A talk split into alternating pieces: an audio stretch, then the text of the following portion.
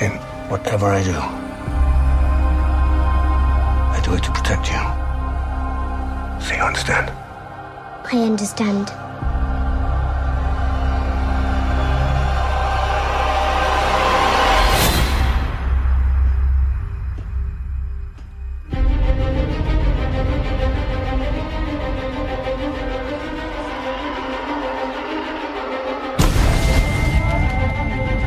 You want to get out of here?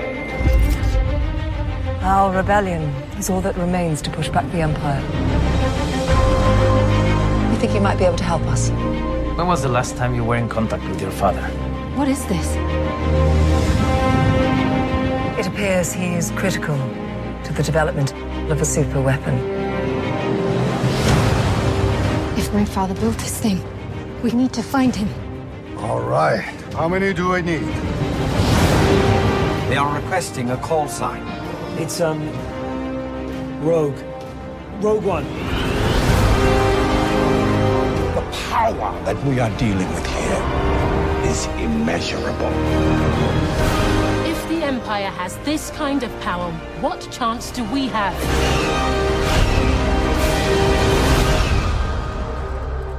We have hope. Rebellions are built on hope.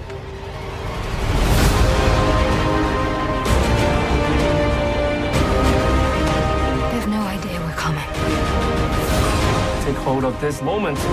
The force is strong. Make ten men feel like a hundred. We'll take the next chance. And the next. You're rebels, aren't you? Save the rebellion! Save the dream!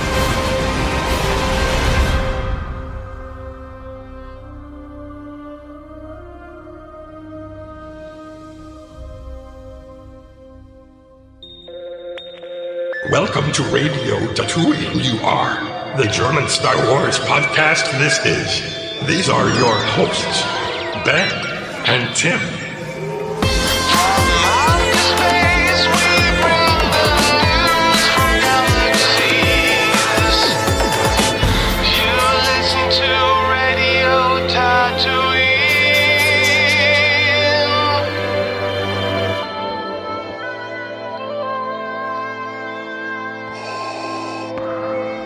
Hallo und herzlich willkommen zur 42. Ausgabe von Radio Tatooine, dem Mittelerde-ähnlichsten Star Wars Podcast der gesamten Galaxis. Ich bin Benjamin Beutlin und an meiner Seite begrüße ich den phänomenalen Tim Bombadil. Hallo Tim.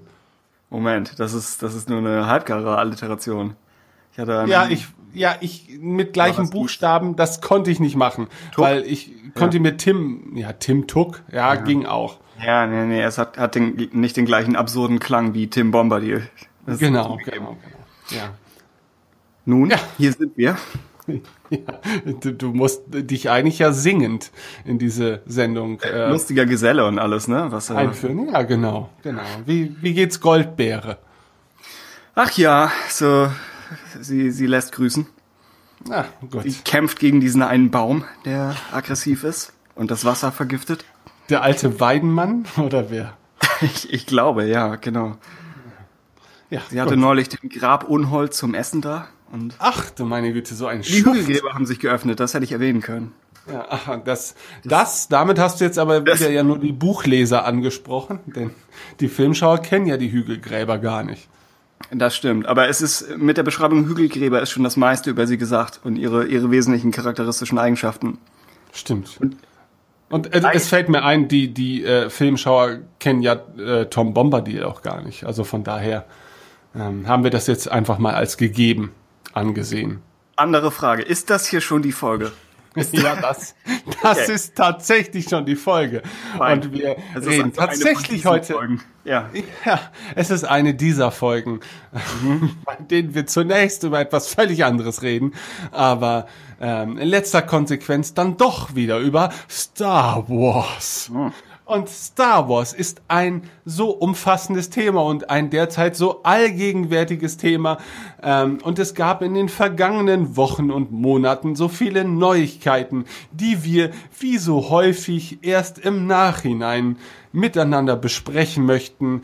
Denn wir sind langsam und träge und das tut uns auch furchtbar leid, aber wir haben immer noch unglaublich viel Spaß bei der Sache, nur es fehlt uns derzeit manchmal wirklich an Zeit, nicht wahr, Tim? Zeit ist. So wie, ja. Oh, Zeit ja. ist immer ein gutes, gutes Thema. Zeit ist das Feuer, oder? Ja. Der Zeit ist. Begleiter, der uns auf unserem Weg folgt und uns daran erinnert, jeden Moment zu genießen, denn er wird nicht wiederkommen. Es ist, sprechen War das Jean-Luc Picard? Das könnte, könnte schon sein. Wenn könnte wir, schon sein, nur, ja. Weil wir uns noch nicht zum Feind gemacht haben, äh, können wir nun hiermit gegen uns aufhetzen.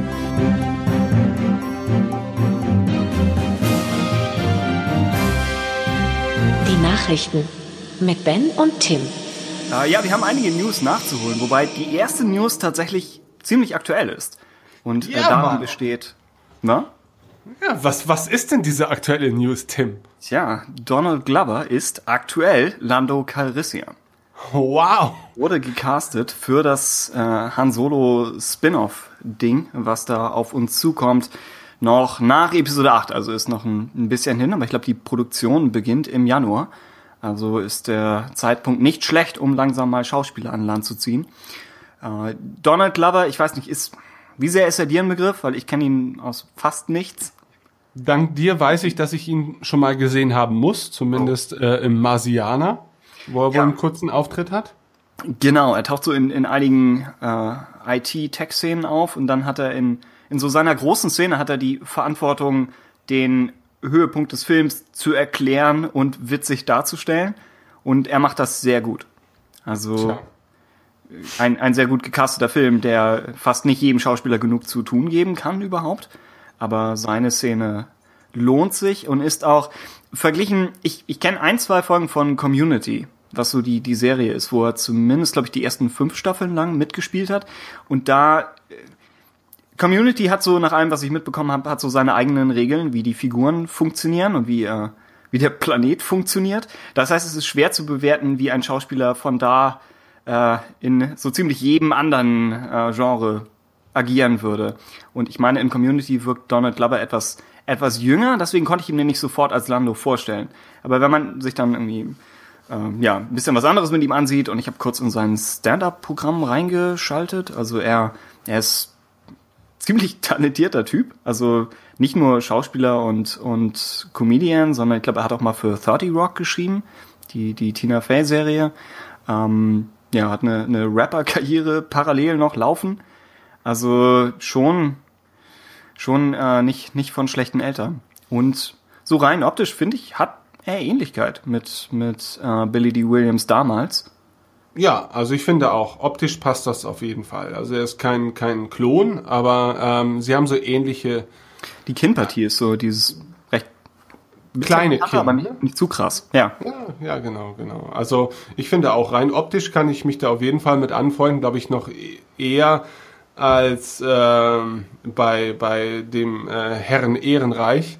Mhm. Äh, wobei, also ich kann mir auch das eigentlich mittlerweile vorstellen. Also ich muss sagen, ähm, ja, ich bin auch so jemand, eigentlich ja, der so, sofort hier schreit, wenn, wenn äh, jemand fragt, ist jemand der Meinung, man könnte eine von Harrison Ford verkörperte Person äh, nicht neu besetzen, dann würde ich eigentlich auch immer sofort sagen, nee, das, das geht wirklich nicht. Ähm, hm. Aber ich frage mich manchmal wirklich, warum ich da selber so so streng bin, weil äh, das passiert ja in anderen Filmen auch öfters mal. Wenn ich daran denke, ähm, wenn man an die Hobbit-Filme denkt, ja, ähm, wo ja im Prinzip eine Figur, die zuvor von Ian Holm äh, verkörpert worden ist, also die Figur des Bilbo, ähm, der ja auch in der Herr der Ringe Trilogie zumindest in der kurzen Sequenz auch in jüngerer Form schon durch Ian Holm verkörpert wird. Ähm, da war für mich, bestand gar keine Diskussion, als, als die News ähm, herauskam, dass Martin Freeman den Bilbo Beutlin spielen soll, war für mich die einzige Frage, ja, wer denn bitte auch sonst? Also ähm, es kann hervorragend funktionieren. Und äh, ich denke, das kann auch hier der Fall sein. Und, und wenn, wenn man jetzt mal ein paar Jahre weiterdenkt ähm, oder vielleicht auch ein paar Jahrzehnte weiterdenkt und wenn die Figuren dann noch weiter erzählt werden sollten innerhalb des Star Wars-Universums, ist halt Harrison Ford dann vielleicht ja derjenige irgendwann, der Harrison Ford am wenigsten, äh, der, der Han, Han Solo am wenigsten bislang äh, verkörpert hat innerhalb von, von Star Wars Veröffentlichungen. Und dann hat man vielleicht auch eine ganz andere Sicht auf die Dinge. Ne? Weil wenn man hier die Figuren einfach als große mythische Figur noch einfach mal betrachtet, ähm, kann man sich vielleicht ein bisschen von seiner Engständigkeit lösen und einfach akzeptieren, dass es halt einfach Figuren sind, die halt zwangsläufig dann mal von verschiedenen Interpreten dargestellt werden müssen. Genau. Und die beiden würden ja auch äh, das Ganze zusammen rebooten, also zumindest das, das Casting. Das heißt, sobald sie nicht, solange sie nicht zwangsläufig mit anderen Schauspielern agieren, zum Beispiel eben einer älteren Version von Han Solo, würde vielleicht das auch besser noch allein stehen, also ihre, ihre Interpretation der Rolle. Das heißt, wann immer man so die, die äh, schnelle Photoshop-Version von irgendwelchen Presseseiten sieht, wo sie die, die beiden äh, Han und Lando-Darsteller schon mal zusammen in ein Bild gebracht haben, dachte ich, das in Kombination funktioniert auf jeden Fall. Also die Geschichte in, in sich wird, denke ich, äh, wird optisch funktionieren, was, was auch immer das jetzt wieder bedeuten mag. Aber nur, ja, die Einordnung in, in Star Wars als Ganzes dann vielleicht, äh, ja, werden, ja. werden wir sehen müssen. Also Alan Ehrenreich, Ehrenreich, Ehrenreich. Ja, ich habe auch überlegt, dass das fiese ist, es ist ja theoretisch ein, ein, deutscher Name, aber er ist kein Deutscher. Also wir okay. könnten als als ein deutscher Star Wars Podcast könnten wir es richtig machen oder bewusst falsch, aber keine Ahnung. Alten Ehrenreich ist für mich halt einfach ja. ein bisschen, er ist, er ist für mich ein bisschen zu hübsch. Also nicht, dass Harrison Ford nicht hübsch wäre, aber Harrison Ford ist eher so ein, so ein markanter Typ, so ein, so ein, so ein ja. grober Typ. hübsch wäre jetzt, wär jetzt nicht das Wort, genau. Genau, genau. Er hat natürlich so seine ganz eigene Attraktivität und das ist, klingt wahrscheinlich unglaublich komisch aus meinem Mund, aber ähm, äh, Mal schon. Alten Ehrenreich ist, ist ja. halt für mich dann halt wie gesagt, fast zu, zu fein in seinem Äußeren. Also er ist, er ist zu sehr Model, fast für mich, so. für meinen mein Geschmack. Ähm, aber gut, ähm, das sind vielleicht viele Schauspieler vom Prinzip her ähm, heutzutage und, und dennoch trägt ja die Rolle an sich dann auch sehr dazu bei, wie man, wie man den Charakter und wie man den Schauspieler dann letztendlich wahrnimmt. Von daher würde ich das jetzt auch gar nicht mal so überbewerten. Also ich bin auch äh, neutral optimistisch auf das Endergebnis gespannt und, und ja, wir haben schon genügend Hass im Fandom hinter uns. Da müssen wir uns nicht über Dinge aufregen, ähm, über die man sich noch, über die man sich noch gar nicht aufregen kann. Also, das wäre Quatsch. Tja. Wer Aber jemand regt sich auf. wie, wie ja. ich vernahm. Ein, okay. ein gewisser, äh, wie, wie heißt der noch? Billy D. Williams. Ja. Äh, äh, ja, wenn es nach ihm ginge, würde man die Figur des Lando, äh, ja, dort belassen, wo sie ist, nämlich in der Versenkung. Ähm, darf ich zitieren? Ich denke, du hast genau den richtigen Tonfall dafür, ja. Ich kenne Donald Glover gar nicht. Nein, er, er, spricht so eigentlich nicht. Ich kenne Donald Glover gar nicht. Aber soweit es mich betrifft, würde ich sagen, Sie sollten diese Figur in Ruhe lassen. Ich glaube nicht, dass man mehr mit dieser Figur anstellen könnte, als ich das getan habe. Das ist allerdings eine sehr große Aussage. naja gut. Ich finde, ich habe aus dieser Figur etwas Besonderes gemacht und ich kann mir ehrlich gesagt keinen anderen dafür vorstellen. Ich glaube, das Zitat geht also, sogar noch weiter irgendwo, ja. Also, pff, ja, Meinungen kann man natürlich akzeptieren. Ähm, ich bin jetzt aber nicht der Meinung, dass, dass die Figur des Landos zu Ende erzählt worden ist oder, oder umfassend überhaupt erzählt wurde. Äh, zumindest nicht äh, durch Billy D. Williams. Ähm, ich mag ihn sehr gerne und ich liebe seine Verkörperung des Lando Calrissian auch, aber ähm, dass das jetzt nicht alles gewesen sein könnte, ist ja durchaus nachvollziehbar.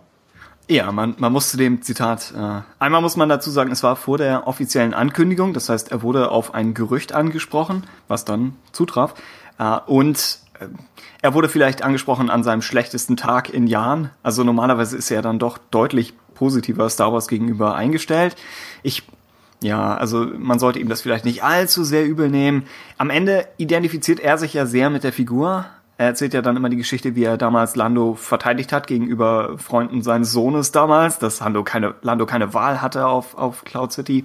Und da kann ich dann schon verstehen, dass gerade wenn man auch sagt, er hat die Figur später immer noch gesprochen für, für Robot Chicken und für ähm, Rebels dann auch wieder, ne?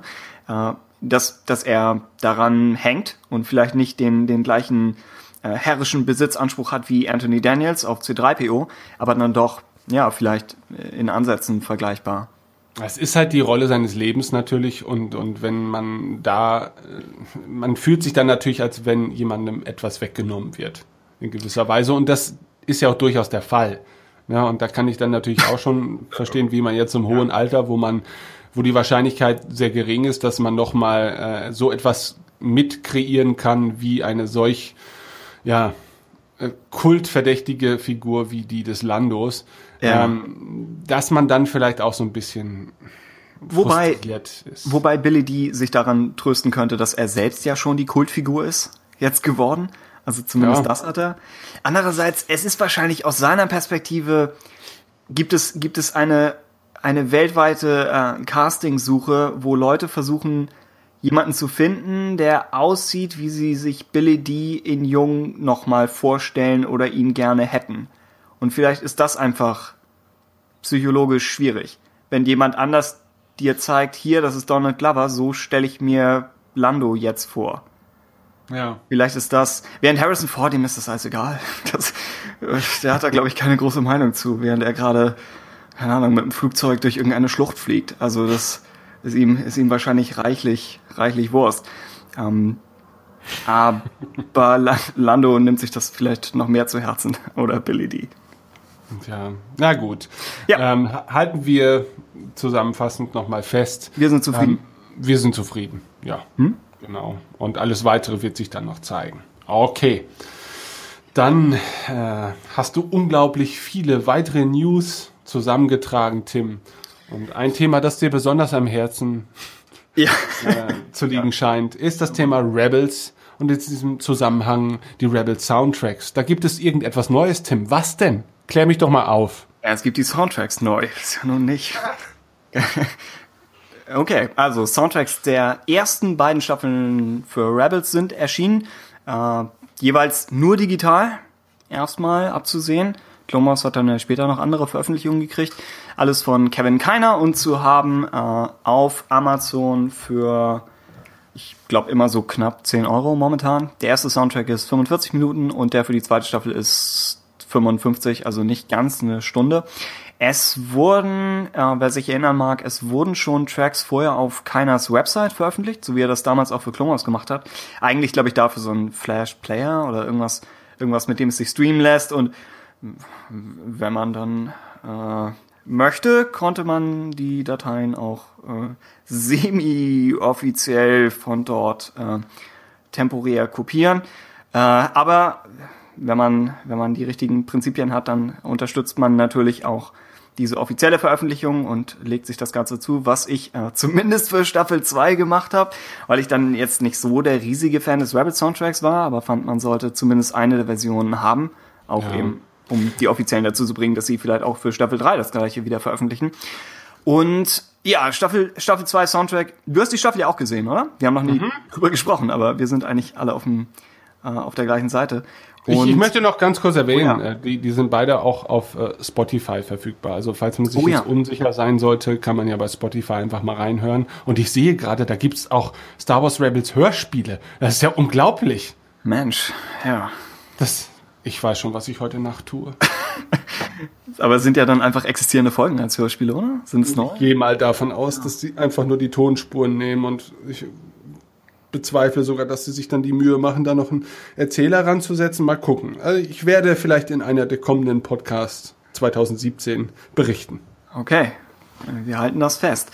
Ja, was, ja. was Staffel 2 angeht, wer die Staffel gesehen hat, hat wahrscheinlich bestimmte musikalische Highlights immer noch in Erinnerung und das sind dann auch die Highlights des Soundtracks. Es gibt die, der Track heißt Journey into the Star Cluster. Das ist das, wenn sie, ohne zu viel zu spoilern, wenn äh, es um die um das Volk von Zeb geht und sie da auf einer mythischen Reise sind, die ein noch mythischeres Ende nimmt, begleitet von recht untypischer Musik für Star Wars. Ich weiß noch nicht mal genau, was das so, wie man das exakt als Genre nennen würde. Es wird immer der Vergleich hergestellt zu Sachen von äh, Philip Glass oder Philip Glass, von dem ich mir dann auch ein, zwei Tracks angesehen habe oder angehört. Und ja, es ist sehr ähnlich vom Klang. Und hier auf jeden Fall eine interessante Wahl für, für die Stelle, weil es sagt, wir bewegen uns ein bisschen von, von dem, äh, von der, der grauen Realität oder der, der groben Materie des Star Wars Universums weg und brauchen ein bisschen was, was Höheres sozusagen. Und dazu passt der Track sehr gut. Ansonsten gibt's die Musik für die Montage ganz am Ende der Staffel. Das ist einmal der, ein Track mit dem äh, abstrakten metaphorischen Titel Where the Sun Sails and the Moon Walks. Und dann für alle, denen das zu, zu abgehoben war, das etwas direktere It's Over Now, was vielleicht etwas sehr straightforward ist. Where the Sun Sails and the Moon Walks ist tatsächlich, glaube ich, auch von Tolkien, wo wir schon, man könnte meinen, unsere Entgleisungen am Anfang der Folge wollten hier hinaus, aber ja, ich meine, das ist aus irgendeinem seiner, seiner Gedichte.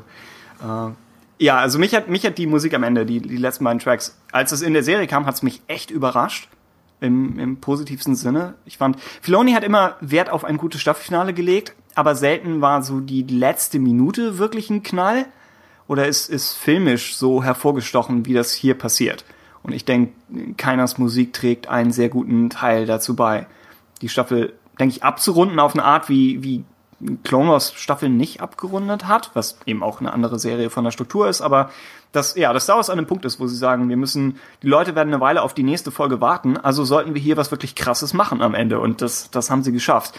Und ja, die Musik lohnt sich, ist dann aber, wenn man das alles addiert, sind es nur so vielleicht fünf, sechs Minuten oder so. Harras Flugmusik fand ich noch gut. Dann wird irgendwo Leias Thema einmal zitiert. An einer Stelle kommt die Fanfare aus Clone Wars zurück, dieses da da da da da da da. Ich weiß nicht, ob das ob das Rex ist, also sein Thema, aber ist ja erkennt man und und ähm, baut da nochmal die Brücke passend passend zur Serie selbst. Twin Moons heißt ein Track, den fand ich auch ganz nett. Der Rest ist in Ordnung, aber einfach von der Natur der Sache her sehr äh, bruchstückartig oder so ein bisschen sprunghaft. Wenn man den Schnitt ausrechnet, dann sind die Stücke immer so vielleicht anderthalb Minuten lang Mhm. Weil viele Szenen in Rebels ja auch nicht länger laufen, was dann vielleicht auch einfach ein Unterschied ist zu einem Kinofilm, wo dann äh, der Komponist überhaupt die Möglichkeit hat, über, über vier, fünf Minuten hinweg einen längeren Track aufzubauen. Hier dagegen sind es sehr so, ja, einzelne Soundschnipsel fast schon. Insofern eignet sich der Soundtrack nicht so sehr als, als äh, Hintergrundbeschallung wie vielleicht andere Sachen, sondern eher, mein erster Gedanke war, es ist, angenommen, ich wollte meine eigene animierte Star Wars Serie machen, angenommen, ich könnte, äh, dann wäre das hier sehr hilfreich, weil man dann schon so einzelne Soundbites fertig hat an grundsolider Star Wars Action Musik und, und die zuweisen könnte. Und so ist es einfach von der Präsentation her natürlich ein, ein unfairer Vergleich mit einem Williams-Album, wo, wo er äh, den Fluss des Albums teilweise noch höher stellt als, als die Chronologie im Film und zusätzlich noch die Möglichkeit hat, nur fürs Album nochmal eine Konzertversion bestimmter Themen zu schreiben. Das passiert hier natürlich alles nicht. Also die Musik kommt einfach so rein, wie sie ist. Als Fazit ist, ist in Ordnung, aber eher dann natürlich für Rebels-Fans. Auch was Sachen von Kevin Keiner angeht, würde ich eher noch das Clone Wars Staffel 1 bis 6 Album hier drüber stellen, weil es ein, ein Best-of von einer größeren Menge an Musik ist. Und hm. nochmal, ja, mehr bietet, unter anderem auch praktisch auf seinen letzten 20 Minuten äh, den, den Soundtrack zum Ahsoka-Finale von Staffel 5, den sie ja, glaube ich, damals auch mit dem Orchester aufgenommen haben an alles. Und der bildet eine recht gute Einheit. Das ist hier ein bisschen drin mit dem, mit dem Zweiteiler am Ende und das sind dann hier so die letzten sieben, acht Tracks von, vom Rebels Staffel 2 Soundtrack. Aber wie gesagt, nur die letzten davon stechen wirklich hervor. Ja, das wäre so mein, mein Eindruck zum Soundtrack. Um ben.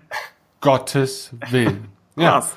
Gut, nee, ich, ich habe ganz ehrlich in die Soundtracks noch nicht reingehört, aber ähm, anders als vielleicht stellenweise bei The Clone Wars ist mir der Soundtrack bei Rebels auch noch nie so im Ohr geblieben. Ähm, bei Clone Wars ist, also hast du bestimmte geht Sachen? so, also ich muss sagen, da ist mir die Qualität mancher Stücke auch erst bewusst geworden, als ich sie losgelöst von der Serie hm? äh, ge gehört habe, als äh, keiner da irgendwann mal auf seiner eigenen Webseite da relativ viel veröffentlicht hat habe ich einfach mal so einen Bulk alles so ein bisschen durchgehört und da gab es dann tatsächlich Dinge, wo ich dachte, Mensch, das habe ich so vorher gar nicht wahrgenommen und das ist ja tatsächlich verdammt gut. Ne? Das geht dann leichter mal in so einer, in einer schnell geschnittenen, animierten Serie gehen solche Sachen einfach mal sehr schnell unter, finde ich. Ähm, weil man halt eben auch nicht die Zeit hat, äh, die Musik sich entfalten zu lassen. Ja, mhm. also es gibt kaum Momente in diesen Serien. Das ist ja auch jetzt erstmal keine Kritik, das ist einfach, äh, liegt am Prinzip der Sache. Ähm, pff, also man sollte auf jeden Fall mal reinhören und, und es schadet ja zumindest nicht. Ja? Also genau. wenn man mal etwas Ruhe von unseren Stimmen braucht, die wir euch ja durchaus mal geben in Form von mehreren Wochen Stille. Ein paar Monate, ja. ja, ja genau. Ich wollte es nicht gleich übertreiben, aber dann kann man ja auch mal hier und da in solche Dinge hineinschnuppern, akustisch. Mensch, aber Tim, ja. sag mir doch mal Folgendes. Ja. Ja? Was haben denn Medal of Honor, ja. Call of Duty, Star Trek, ja. Lost und Rogue One gemeinsam? Sie haben, wie es aussieht, den gleichen Komponisten, nämlich äh, Michael Giacchino. Und wer, wer den Podcast äh, verfolgt hat, der, der weiß, dass ich eine gewisse ungesunde Begeisterung für, für den Typen hege. Und ich möchte das hier, ich möchte das hier nicht zu sehr aufbauen. Lasst, lasst mich nur in aller Kürze sagen, äh, wir, haben, wir haben diesen Podcast begonnen, um eine einzelne Frage zu beantworten. Gibt es einen Gott? Und ich denke, die Antwort ist da draußen. Es gibt gute Nachrichten, äh, denn das, das Universum war gut genug konstruiert, um Giacchino Rogue One machen zu lassen. Das Ganze hat leider auch ein paar Schattenseiten, muss man vielleicht dazu sagen. Denn ursprünglich sollte der Soundtrack ja kommen von, und hier werde ich den Namen aussprechen. Genau, damit ersparst du es mir, danke. Äh, und dass man ihn da nun sich von ihm verabschiedet hat oder er sich vom Film, kann, kann verschiedene Gründe haben. Einmal offiziell genannt wird der, der Zeitfaktor, dass es hieß, die Reshoots haben das Timing ein bisschen verändert, wodurch dann äh, Depla nicht mehr zur Verfügung stand. Was dann allerdings auch bedeutet, die Reshoots waren länger als geplant, was so ein bisschen gegen die offizielle Aussage geht. Und die Alternative wäre, dass äh, das nicht in die Richtung ging mit den Sachen, die er schon komponiert hat, die Disney Lucasfilm wollte.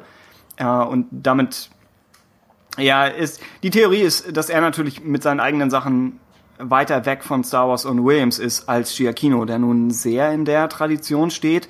Und da wir Gerüchte hören, dass sie versuchen, den Film mehr Star Wars mäßig zu machen, passt die Wahl von Giacchino als Komponist natürlich sehr dazu, dass sie, dass sie das gleiche mit der Musik versuchen.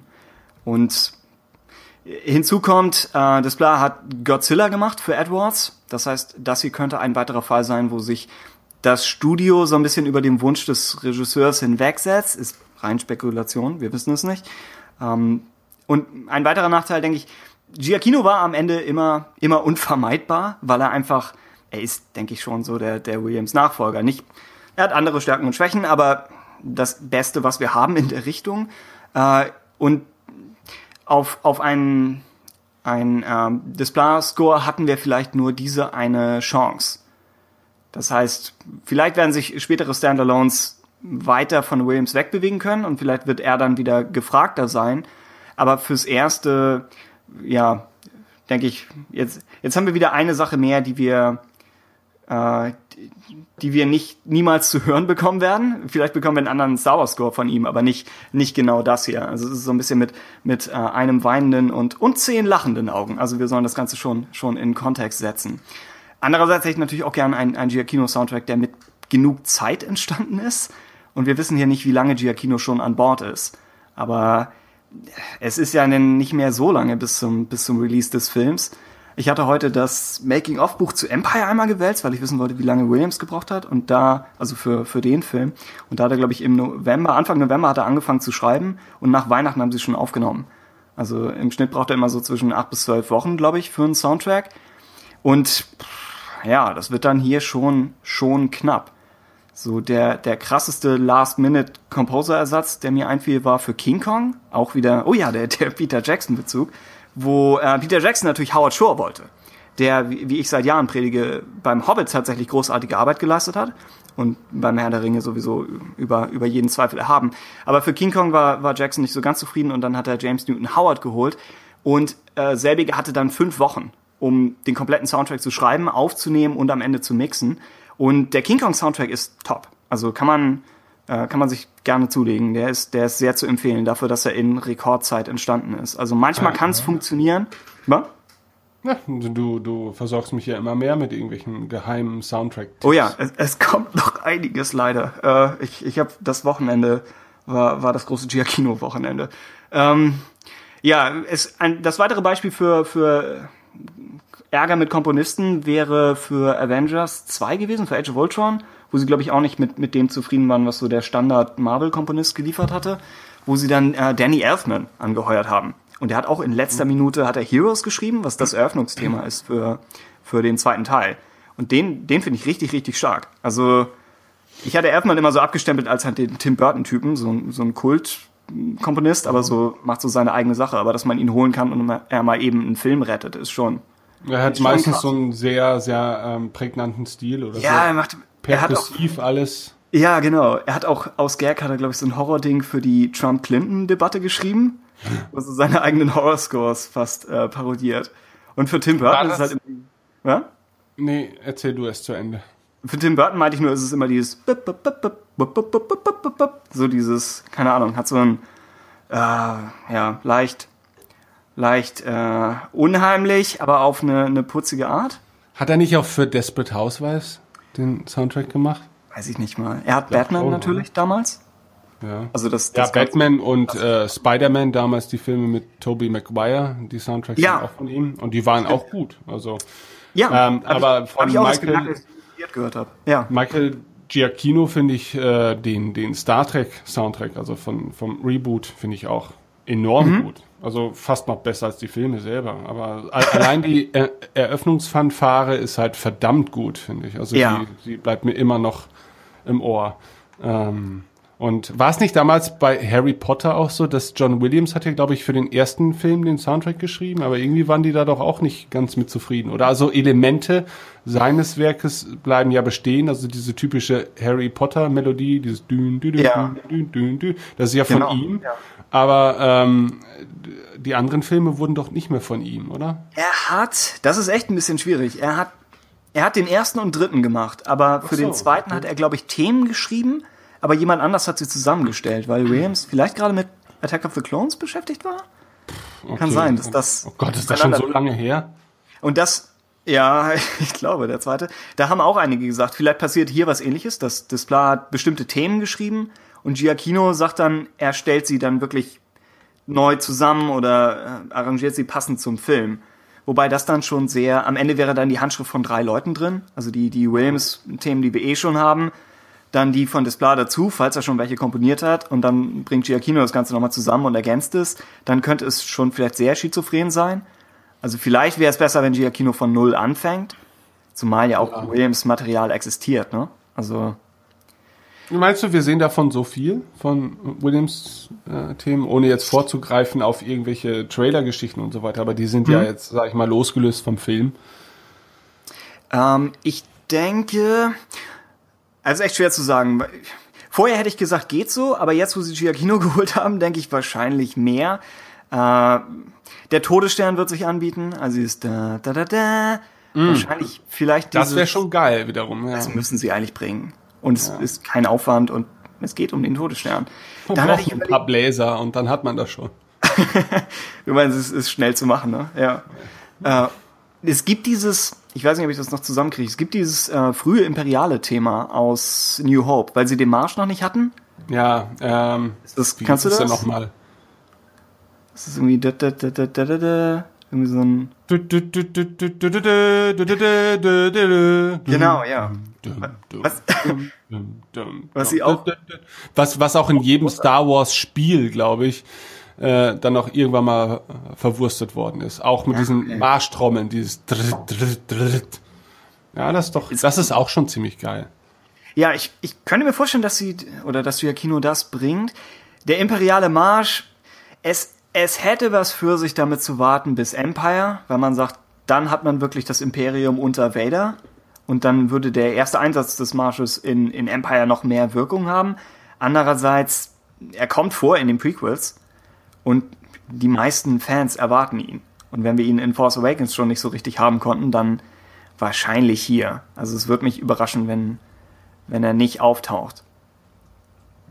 Und dann vielleicht das Force-Theme, aber in der Hoffnung, dass sie es nicht überbenutzen, sondern vielleicht im, äh, im entscheidenden Moment, als, als Dank dafür, dass die neuen Figuren so ihren Beitrag zur Skywalker-Saga geleistet haben, dürfen sie vielleicht mal kurz die Musik ausleihen. So das in der Richtung könnte ich mir vorstellen. Hm. Und ab ja, dann weiß ich nicht, was ich noch an Themen. Ich meine, klar, Leia, falls sie, falls sie dann dabei ist, aber also irgendeiner Cameo-Rolle. Sonst. Hm. Ja, schwer, schwer zu sagen. Ich bin ein bisschen so durch die, durch die Giacchino-Sachen durchgegangen und habe versucht rauszukriegen, was, was von ihm, was in seinen bisherigen Werken könnte hier wieder auftauchen. Und er hat, Kriegsfilmmusik von ihm ist im Wesentlichen Medal of Honor, wie du am Anfang schon meintest. Und das ist jetzt nicht unbedingt mein Lieblings-Soundtrack, was das angeht, was vielleicht auch daran liegt, dass er als Videospiel-Soundtrack ist er recht gleichmäßig. Er ist halt dazu gemacht, hinter Gameplay zu liegen, dass man nicht genau einschätzen kann. Das heißt, er hat schon eingängige Melodien, aber er hat vielleicht nicht so eine Spannungskurve in den einzelnen Tracks. Ja, Klingt stimmt. recht Williams-mäßig. Er wurde von, von einigen Leuten, glaube ich, verglichen mit dem, mit dem Material, das Williams für die Indiana Jones-Filme geschrieben hat. Also jetzt nicht mit dem Indie-Main-Theme, aber so mit dem Ganzen, was, was drumherum läuft. Mhm. Da ist vielleicht eine Parallele, ja?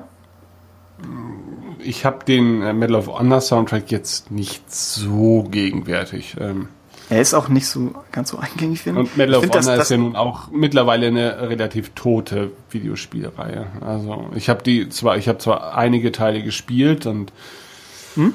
Würde jetzt nicht sagen, dass der Soundtrack damals ähm, für mich das herausragende Merkmal an diesen Spielen für mich gewesen ist. Aber das ist auch schon zu lange her, Tim. Also das Medal of Honor, dass die Reihe so all gegenwärtig und mega präsent war, also im Prinzip ja der geistige Vorläufer zu Call of Duty. Ähm, das sind ja, mhm. also die Call of Duty Macher sind ja ehemalige Medal of Honor Leute sogar.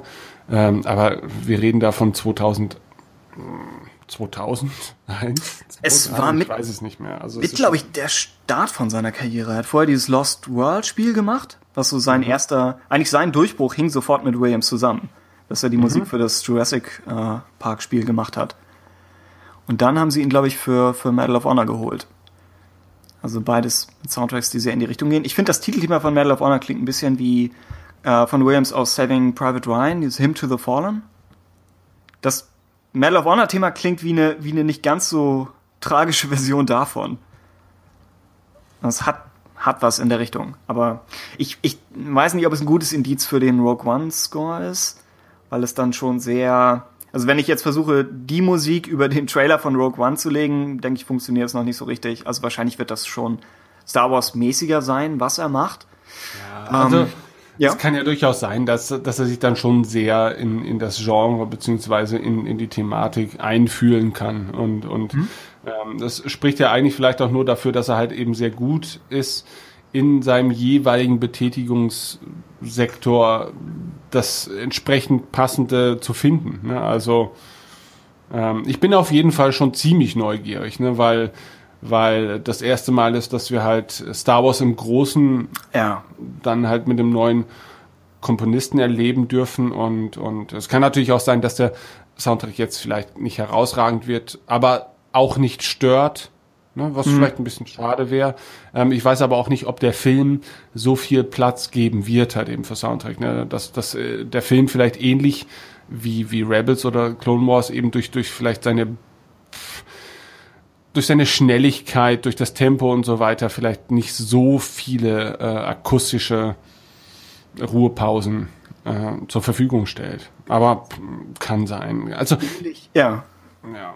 Ähnlich war es bei Force Awakens, fand ich, wo ja auch die zwei großen musikalischen Momente waren. Eigentlich einmal Rays äh, Auftauchen ganz am Anfang und dann die Jedi Steps am Ende. So, das waren die, die man wirklich nach dem ersten Mal sehen des Films noch in Erinnerung hatte. Und dann den Rest des Soundtracks konnten wir, glaube ich, erst so wirklich zu schätzen wissen, als wir ihn isoliert gehört haben. Wie du eben mit Rebels meintest. Eigentlich manchmal muss man die Dinge wirklich für sich hören und, und ein paar Mal mehr, bis sie, bis sie wirklich wirken. Mhm.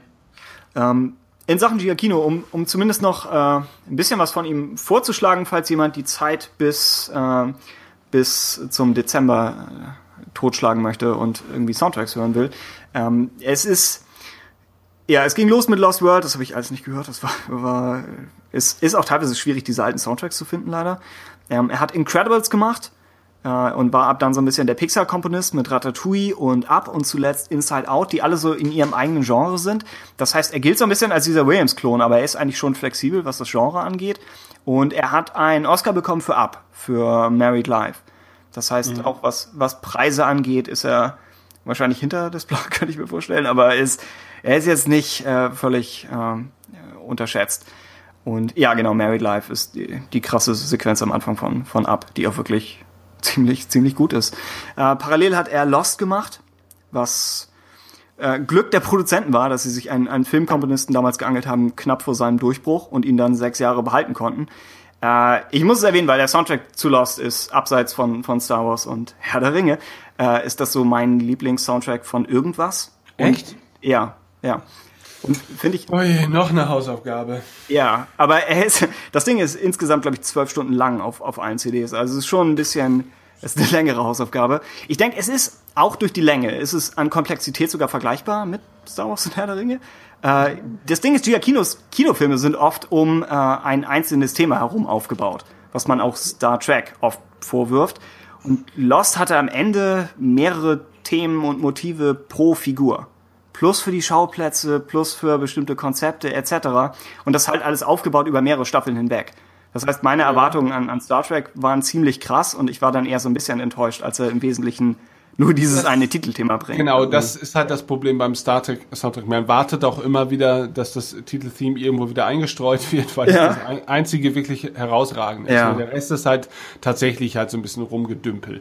Ja. Ähm, äh, das stimmt. Na, also auch gerade der Soundtrack zum ersten Star Trek besteht eigentlich auch nur aus diesem Theme. Es taucht auch ständig auf. Ja, also es ist in jeder neuen Szene muss es einmal irgendwie angedeutet werden. Ja, und dazwischen hat man halt noch so ein bisschen bum bum bum bum bum bum bum bum. Dieses genau, was dann auch gut zusammenspielt.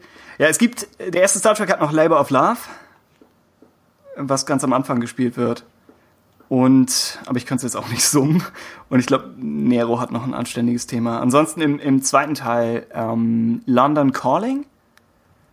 Kennst du das? Das ist dieses Klavierding. Das klingt ein bisschen so wie, was sie fürs Finale der letzten Game of Thrones Staffel gemacht haben. Ach, ähm, ja, das Finale der letzten Game of Thrones äh, Staffel, das kenne ich. Das ist auch so neun Minuten. Sign of Stück. the Seven oder sowas? Light of the Seven? Ja, kann, genau. Und dazu. Das war geil. Dazu der Vorgänger, denke ich, ist London Calling von, von Giacchino, was auch über eine, eine Montage am Anfang spielt. Und ansonsten, weiß ich nicht, hast du den letzten Star Trek-Film gesehen, Beyond?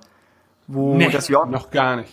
Yorktown heißt ein Thema, was der, der Soundtrack insgesamt ist einfach nur eine Fortsetzung davon, also jetzt nicht wahnsinnig, aber Yorktown ist so das große äh, chorlastige, idealistische Space Opera oder, ne, nicht Space Opera, eigentlich Star Trek Sci-Fi-Thema was so ein bisschen den, den guten Geist der Föderation ausdrückt. Und das ist echt eine sinnvolle Erweiterung des Soundtracks und geht so ein bisschen in die Richtung. Wenn man Giacchino genug Zeit gibt, dann entwickelt er sowas. Aber es, ja, er, er schafft es vielleicht nicht bei jedem einzelnen Film immer. Ähm, und hier würde ich sagen, gerade so das, was er dieses Jahr gemacht hat, eben mit, mit äh, dem Beyond Soundtrack und äh, Doctor Strange erschien jetzt neulich, also nur der Soundtrack, Film ist noch nicht raus, ähm, hat auch mehrere Chorpassagen. Also da wäre eine Überlegung, ob, ob das in Rogue One auftaucht, Core, weil das jetzt so eine neuere Giacchino-Masche ist, äh, was äh, passt zu den Prequels, wo Williams ja auch mehr und mehr in die Richtung gegangen ist. Andererseits hat New Hope, glaube ich, gar nichts in der Richtung. Ich glaube, die klassische Trilogie hat generell wenig Chor, oder? Ja, in Episode 6 halt äh, beim Film des Imperators. Stimmt. Oh ja, oh Gott, ja. Stimmt, stimmt, stimmt. Aber das wäre dann recht weit von, von New Hope weg. Also wenn sie die Brücke Und dahin schlagen wollen. Ja. Noch eine Sequenz in Episode 5 ähm, auf Bespin. Da gibt's doch diese, diese Sequenz, wo man die erste Totale von Bespin sieht. Und da ist doch auch, glaube ich, so ein Chor, der da. Dieses Dangerous Skies Ding?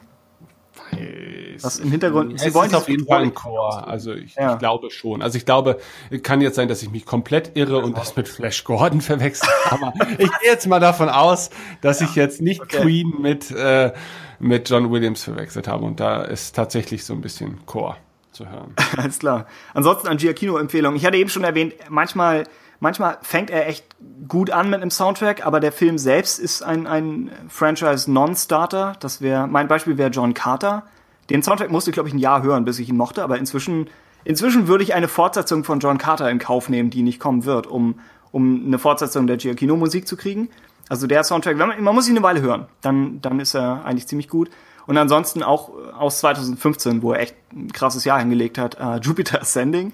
Der Film soll ganz schrecklich sein, ich habe ihn nicht gesehen. Uh, aber der Soundtrack wurde tatsächlich so in den, den Soundtrack-Podcast-Zirkeln auf, auf ein Level gestellt mit dem TFA-Soundtrack. Und ganz so weit würde ich nicht gehen, aber wenn jemand hören möchte, warum er überhaupt in, in dem Gespräch mit drin ist, dann könnte man sich die, die vier Movements am Anfang anhören oder Commitment am Ende ist auch ziemlich stark. Wenn auch nichts davon, glaube ich, so stark wie Rays Thema, finde ich. Aber ja. Ansonsten Dawn of the Planet of the Apes äh, klingt ein wenig wie Lost Staffel 7 vielleicht geklungen hätte. Das Problem ist, der Großteil ist aggressives Trommeln, was immer ein Risiko mit ihm ist. Und es könnte auch bei Rogue One wieder passieren. Manchmal ist er einfach. Ich glaube, wenn er Trommeln sieht, kann er nicht mehr, kann er sich nicht mehr halten. Ähm, aber Planet of the Apes lohnt sich für die beiden letzten Tracks, für Primates for Life und Planet of the End Credits, die so, so sweetmäßig eigentlich durch alles durchgehen. Und ansonsten, wenn es darum geht, äh, dass er in, in Williams Fußstapfen tritt, dann wäre das letztes Jahr Jurassic World, was so der, der jüngste Anhaltspunkt dafür wäre, was er macht, wenn er unmittelbar an John Williams anknüpfen muss. Und die Tracks, wo er das machen muss, sind, oder machen möchte, sind die Highlights, denke ich. Wenn du äh, Williams Titelthema hörst und Giacchino äh, haut sein bestes Material raus, um überhaupt mithalten zu können. Und ich denke, er macht. Als ja, so für mich das Highlight wäre erst The Jurassic World Turns, so das, das große Ding am Anfang des Soundtracks und dann nochmal am Ende Nine to Survival Job und The Park is Closed heißen die Tracks. Also von, von seinen Kinofilm-Scores wäre das mein Favorit, Jurassic World. Ansonsten, ja, 2016 war ein bisschen schwächer. Zootopia ging in Ordnung. Also der Film ist toll, aber der Soundtrack ist gechillt, aber nicht, also jetzt nicht, nicht so ansprechend oder eingängig auf Dauer. Und Doctor Strange geht auch in Ordnung. Wenn du, das Titelthema von Doctor Strange äh, klingt ein bisschen wie Doctor Who. Vielleicht, vielleicht gewollt als Anspielung. Wenn du dir die Endcredits mal anhörst, die ist, glaube ich, schon raus. Klingt Hast ein bisschen du den wie schon das. gesehen? Äh, nee, aber der- Soundtrack ist erschienen. Okay, gut. Doctor Who? Ja. Ja, und hier Cumberbatch. Ja, genau, so klingen die Endcredits. Richtig mit, mit Gitarre und allem. Also schon leicht unerwartet. Und deswegen auch kein guter Anhaltspunkt jetzt für Rogue One. Einfach nur witziger Kram. Und Giacchino macht ein paar Klangexperimente, dass er irgendwie Chor einbringt, aber ihn rückwärts abspielt und solche Sachen. Und es hat was Doctor Who-mäßiges, aber ist halt sehr, wie wir eben meinten, ist sehr auf das Titelthema fokussiert. Der Rest sind, glaube ich, alles so kleinere Motive. Ich glaube, da ist nicht viel drumherum. Und auch wenn man das Titelthema hört, denkt man zum ersten Mal, denkt man am Anfang, ja, das ist jetzt eher simpel. Ich glaube, als wir Jedi Steps zum ersten Mal gehört haben, dachten wir auch, okay, das ist jetzt recht, recht straightforward, aber dann, dann hat man es erstmal im Kopf. Also manchmal unterschätzt man die Sachen. Ja, und für Rogue One ist die Frage, was wir überhaupt noch an eigenen Themen dazu komponieren müssen, weil ja schon viel existiert. Ich denke, der Film braucht schon so sein eigenes zentrales Thema. Genau wie TFA hatte das von Ray und äh, speziell Episode 2 mit Across the Stars und Empire mit, mit dem Marsch haben ja schon. Da ist wirklich, finde ich, das Thema ein großer Teil der Identi- Identität des Films. Und vielleicht wäre sowas bei Rogue One auch wieder gut zu haben wenn man sowas findet. Ob es dann am Ende das Thema für Jin ist oder ob das, das Ensemble insgesamt eins bekommt, weiß ich nicht. Äh, wahrscheinlich macht er irgendwas für Jeddah, weil das ja so die erste oder die, die größere Welt ist, die nicht in den existierenden Filmen vorkommt und wo er nicht so sehr in das Williams-Material gebunden ist. Also da wird mich interessieren, was er für so eine antike, mysteriöse Welt macht. Da, da bietet sich vielleicht einiges an. Und ansonsten meistens meistens seine Soundtracks haben immer ein Titelthema, ein, ein, ein Love-Theme oder Emotion-Theme und dann so ein Mystery-Ding und, und, und eins für Militär. Also Super 8 läuft praktisch so. Auch, auch den Soundtrack finde ich gut, aber ist äh, meistens nach, nach einem ähnlichen Prinzip aufgebaut. Tja. Tja. Das war alles, was ich zu Giacchino loswerden wollte. Meine Güte. Warte da seit drei Jahren drauf. Es ist, es, es geht um viel. Aber wie du schon sagtest, wahrscheinlich wird der Soundtrack hier noch nicht der, der definitive Giacchino Star Wars Soundtrack. Ich glaube, dazu ist er zu sehr in Das, letzter das, das habe ich überhaupt nicht gesagt. Also du hast es angedeutet, dass es vielleicht. Nö, ich wünsche mir, dass es der definitive Soundtrack wird. Ja. ja aber ich naja, würde es auch nicht ich, versprechen wollen. Also nein, nein versprechen wollen wir hier gar nichts. Gerade wir sollten nichts versprechen. Und oh Gott, ja. ich weiß nicht. Also ähm, er muss es meiner Meinung nach auch gar nicht. Also er kann sich meinetwegen so viel bei Williams bedienen, wie er will, wenn es dann mhm. irgendwie passt. Und er kann auch gerne so viel eigene Noten mit einbringen, äh, wenn es halt eben passt. Ähm, wie gesagt, Rogue One ist für mich, das ist so ein leeres Blatt. Und ja. ich glaube, ähm, ich kann sehr viele Varianten eines Endergebnisses äh, akzeptieren für mich. Weil selbst wenn der Film mir an sich nicht gefallen würde, ach nee, ich will jetzt gar nicht vorgreifen. Also sagen wir mal, äh, schön, ja. schön, Tim, dass du über deine Liebe zur Musik und zu Soundtracks im Speziellen jetzt ausschweifend äh, erzählen durftest. Ich habe dir gern diesen Platz hier eingeräumt. Ähm, und ja, wir sind das alle gespannt, oder? Ja, oh ja. Da wo Tim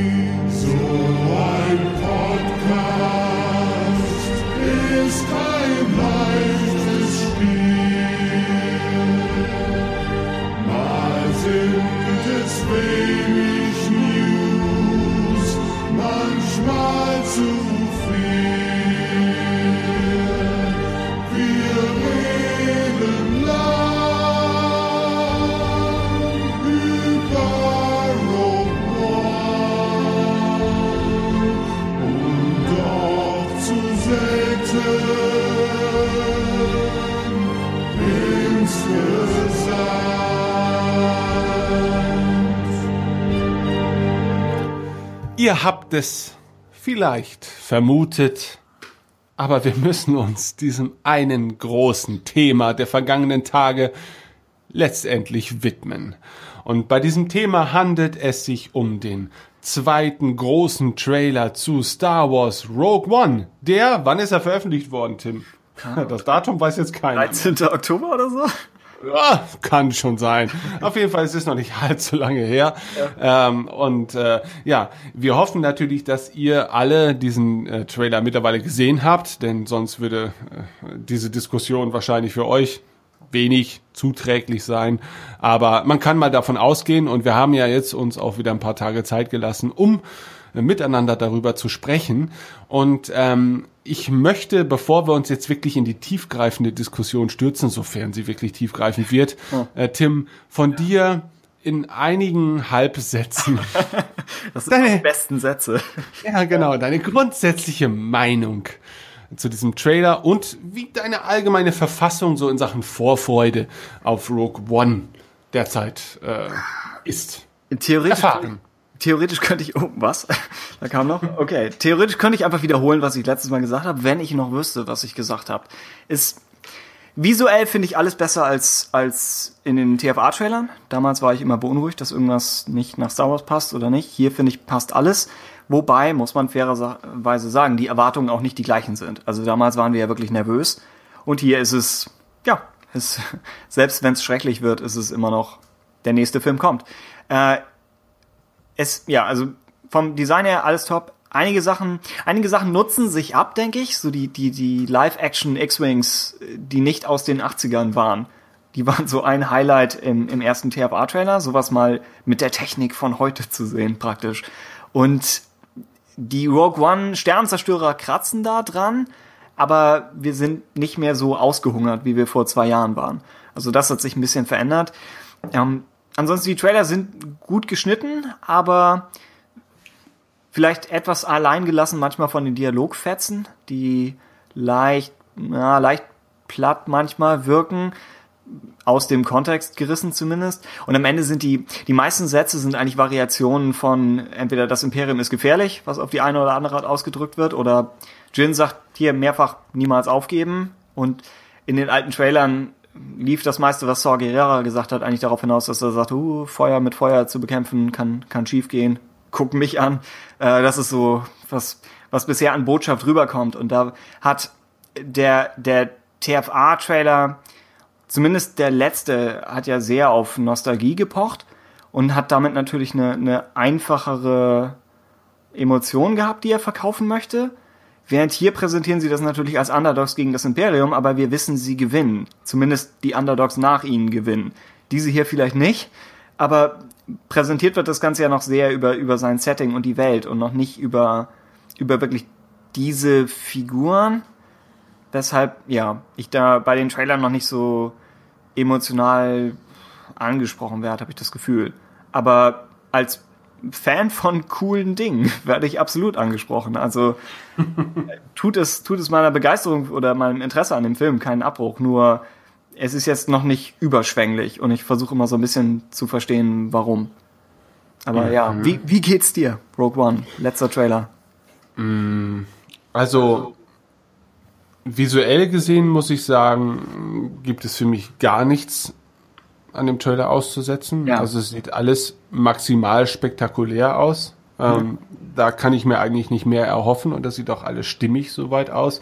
Äh, bei den Dialogen gebe ich dir recht, das habe ich glaube ich schon in der Diskussion zum letzten Trailer gesagt, dass ich ich habe immer so dieses dieses leichte Fremdschämen, wenn so diese diese unheilsschwangeren äh, Dialogfetzen immer in diese Trailer eingestreut werden. Also alles muss immer so maximal dramatisch klingen, und, aber man fragt sich die ganze Zeit, ja, aber in welchem Kontext findet das denn jetzt gerade bitte statt? Also ich, ich glaube auch schon, dass der Film dann vielleicht ein bisschen mehr zu bieten haben wird, ähm, wobei er mit Sicherheit kein gutes Theaterstück abgeben würde. Äh, das mit dem Fokus auf, auf einen reinen Actionfilm ähm,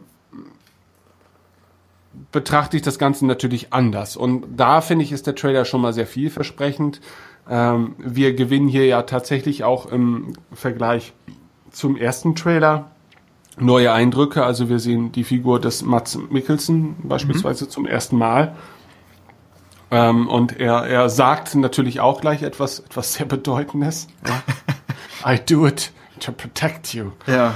Und äh, da wissen wir schon, wo die Reise hingeht. Er ist ein ganz lieber, der nur durch, durch äh, äußere Umstände äh, zu einer ganz schlimmen Sache äh, gezwungen wird. Denn so viel dürfen wir, glaube ich, jetzt auch schon erahnen, dass er maßgeblich an der Konstruktion des ersten Todessterns wohl beteiligt sein wird. In welcher ja, Form auch Infos aus dem, aus dem Klappentext von Catalyst, dem Lucino Prequel-Roman. Ja, sag mal.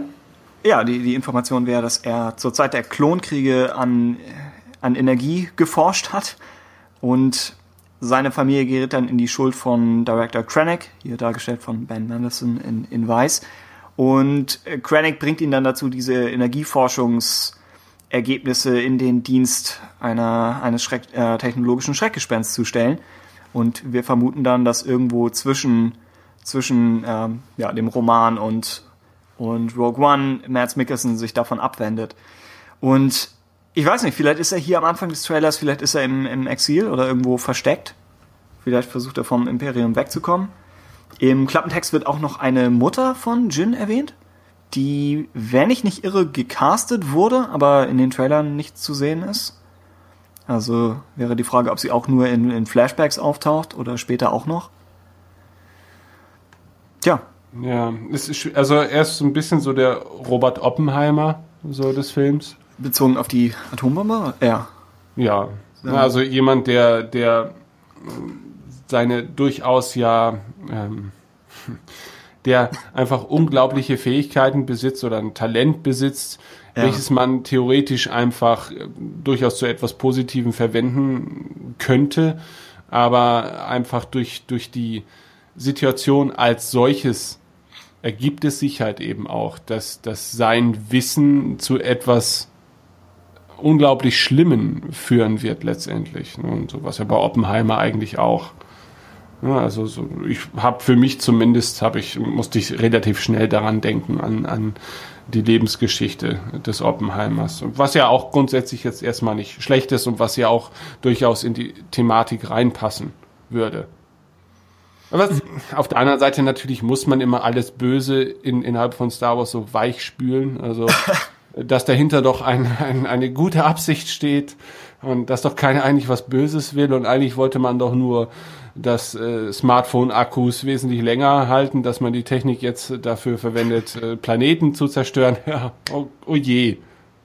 Puff, wenn man, das, wenn man war nicht meine Absicht. Genug Samsung Galaxies auf Alderan deponiert hätte, dann hätten sie das auch anders haben können. Ja, das stimmt allerdings. Ja. ja. da kam der Trailer, glaube ich, ein paar Tage. Nee, nee, das hätte man wissen können. das hätte man noch einbauen können. Ja, nee, also ähm, ja, aber grundsätzlich, ich finde es schon schön, dass man auch so eine emotionale Seite da ist, noch so ein bisschen einbringen möchte. Das gibt ja diesem eigentlichen Plot auch so ein bisschen mehr Tiefe. Ne, dass da nicht einfach nur so sagt, ja, wir haben hier einen Todesstern, der hat so einen Laser und der kann äh, Planeten zerstören, sondern dass die, die ähm, technische Leistung dahinter auch schon Bestandteil der Geschichte ist. Macht ja das ja. Universum dann für sich gesehen auch schon wieder etwas greifbarer. Was natürlich ein bisschen so äh, diesem Fantasy-Aspekt von Star Wars äh, entgegenwirkt ja, dass, dass Dinge einfach so sind, wie sie halt sind. Es gibt halt den Todesstern und der ist halt das, was er ist und stell jetzt nicht so viele Fragen. Es ist halt nicht Star Trek, die versuchen mit äh, Pseudophysik dann zumindest im Rahmen der Regeln, die innerhalb dieses Universums herrschen, das Ganze immer noch irgendwie zu erklären. Mhm. Ähm, und ich weiß nicht, ob das dann bei Star Wars immer der Fall sein muss weil ich habe das Gefühl, sobald man bei Star Wars an einer Stelle versucht, die Technik zu erklären, bröselt sie allein durch die Erklärung an 400 anderen Stellen komplett auseinander, ähm, weil es da kein, kein großes, keine große gesamte Gesetzmäßigkeit gibt. Ne? Und da ist jetzt die Frage, wie tiefgreifend ja, führen diese Story-Aspekte dazu, dass man sich mit solchen Themen überhaupt auseinandersetzt. Und ich meine, selbst wenn man das so absolut oberflächlich wie bei The Force Awakens macht, dann, dann gab es ja auch schon äh, drei Sekunden nach der Premiere die ersten Diskussionen, wie denn bitte es funktionieren soll mit dem Aufsaugen der Sonnen und, und es ist halt komisch. Also, weil auch, hä? Eventuell bei uns? Weiß ich nicht. Ja, und auch in The Force Awakens hat man ja durchaus, man hat ja schon versucht, in Halbsätzen die Funktion dieser Waffe zu erklären. Irgendwie, ja? Hm. So greifbar zu machen. Und das ist dann vielleicht in dem Moment ein Problem, weil den Todesstern hat nie jemand versucht zu erklären. Ja? Man hat ihn deshalb auch nie hinterfragt er ist, er ist in Episode 4, wenn man wirklich den Film isoliert sieht, auch ohne, ohne die zweite Version, die sie dann in, in Jedi gebaut haben, ist er fast so der, der mythologische Bauch der Bestie. Und stimmt, diesen Status ja. verliert er, je mehr du ihn erklärst. Ja. Genau, genau. Aber das war wahrscheinlich auf lange Sicht immer unvermeidbar, auch wenn man Bücher drumherum ansiedelt. Aber ja, Stimmt. Wahrscheinlich, wahrscheinlich. Also äh, viele Bücher nehmen ja auch sich die Zeit, gerade technische Aspekte dann noch etwas weiter auszuschmücken. Aber da kann man sich dann halt immer schön rausretten, weil das ist halt Wissen, das halt sehr fokussiert auf einige Leute draufbröselt, ähm, was aber so den Gesamtkontext manchmal gar nicht erreicht. Ja, also das ist, das sind dann ja manchmal auch wirklich die Fantasien einzelner Autoren, die dann halt irgendwie geduldet worden sind. Ähm, ich, ja. Ich finde es aber gut, du hattest es eben angedeutet, dass sie, dass sie einen persönlichen Bezug zwischen Jin und dem Todesstern herstellen. Was so ein bisschen ja. eigentlich Screenwriting 101 ist, dass sie sie nicht in einen Plot werfen, der nichts mit ihr zu tun hat, sondern das Teil existiert, weil ihr Vater ermöglicht hat, dass es existiert. Und das heißt, sie muss sich vielleicht so mit ihrer Familiengeschichte arrangieren, aber sie muss es auch, sie muss auch die, die, die vielleicht die Fehler ihres Vaters in Ordnung bringen, was sehr Star Wars mäßig ist. Nur hier dann eben als, als Vater-Tochter-Dynamik gegenüber Vater-Sohn, was bisher äh, prägend war in Star Wars. Und nur, leicht repariert erst durch den Leia-Roman, wo so ein bisschen Ja. die andere Seite durchkommt. Und vielleicht so ein bisschen Familiengeplänkel gehört zu Star Wars. Ja, genau. Immer Genau. dazu. Ja, und macht ja auch vielleicht einen Teil der Faszination aus. Ja, also Ja. so ganz ohne geht's vielleicht nicht. Ist, ist ja auch fein. Ja, einige haben gesagt, dass der, der Shot, wo man Mads Mikkelsen so von, von hinten zusieht, wie die Imperialen landen, dass der an Luke erinnert. Halt Ja, Binary so Sunset. Nur eben ohne Sonnen, passenderweise. Genau, genau. Also ich glaube schon, dass der Shot auch bewusst Ja. so ein bisschen gewählt worden ist. Also die Bildsprache ist da schon sehr eindeutig. Diesmal, Ähm. diesmal kommen nicht die Guten vom Himmel, sondern die Bösen. Also es ist eigentlich eine. Praktisch Jin ist was. Jin ist, was Luke geworden wäre, wenn, wenn, wenn Luke vom Imperium gefunden wäre, vielleicht. Boah. Aber das ist doch auch geil, oder? Dass du ein komplett anderes Setting hast, ähm, aber allein durch die Bildkomposition dann immer mal wieder Zitate aufgreifen kannst, ohne dass es halt zu sehr Holzhammer-mäßig ist. Ne? Also auch in Lukas' Sinne. Dass man genau, sagt, genau. Und das, das finde ich, ähm, ist ja auch ganz im Sinne auch dieser äh, dieser ganz eigenen Star Wars Gesetzmäßigkeit, was überhaupt so Bildsprache angeht. Und, und das, das muss ich sagen, das hat mir sehr gefallen. Du hast ja nicht, Ja. wenn, wenn, wenn du den Trailer dann weiter guckst, hast du ja ansonsten nicht allzu viele Ver Versatzstücke, die an irgendwas erinnern, was wir schon kennen. Also da geht man dann ja durchaus eigene Wege. Mhm. Es gibt diesen, diesen Shot, wo Krennic etwas näher ist mit den Death Troopern und sie sich in diesem Feld gegenüberstehen. Der hat so ein bisschen was Western-mäßiges. Das könnte nochmal ein Bezug zu Tatooine sein. Mhm. Aber jetzt kein, ja, keine direkte Anlehnung an irgendwas aus den, den klassischen Filmen. Außer man sagt, dass so die, die wettergegerbten Gesichter von Mendelssohn und Mickelson, dass die äh, was, was Onkel Owen-mäßiges haben, dass er vielleicht äh, auch noch in dem, in dem Dreieck mitstehen könnte. Ich Äh, muss sagen, ja? Mendelssohns Uniform sieht für mich da so ein bisschen, sieht aus wie so ein Jack. Wolfskin. so, so weiß ich nicht. Also dadurch, dass sie so Falten wirft und so nach, ähm, nach, nach Funktionskleidung aussieht und nicht nach äh, Uniform, die etwas darstellen soll, irgendwie, das finde ich ungewöhnlich. Du meinst es ist zu sehr Kostüm oder? Nee, nicht, nicht Kostüme. Es sieht einfach zu sehr nach Funktionskleidung aus. Also, wenn ich mir die klassischen imperialen äh, Uniformen so ansehe, dann sind es ein- einfach steife Uniformen, ja, die vor allen Dingen einen sehr repräsentativen Zweck zu erfüllen scheinen. Also die optisch was hermachen sollen. Und seine wirkt dann doch wie eine, die man tatsächlich auch auf einem Bodeneinsatz tragen würde. Ja, ähm, Okay. und, aber sie, sie ist halt nicht edel. Also sie ist halt eher funktionell, wie ich finde, durch, durch den Stoff, der dort verwendet wird. Und, Wobei, und es also, ist ein Cape. Wie, wie funktionell ist.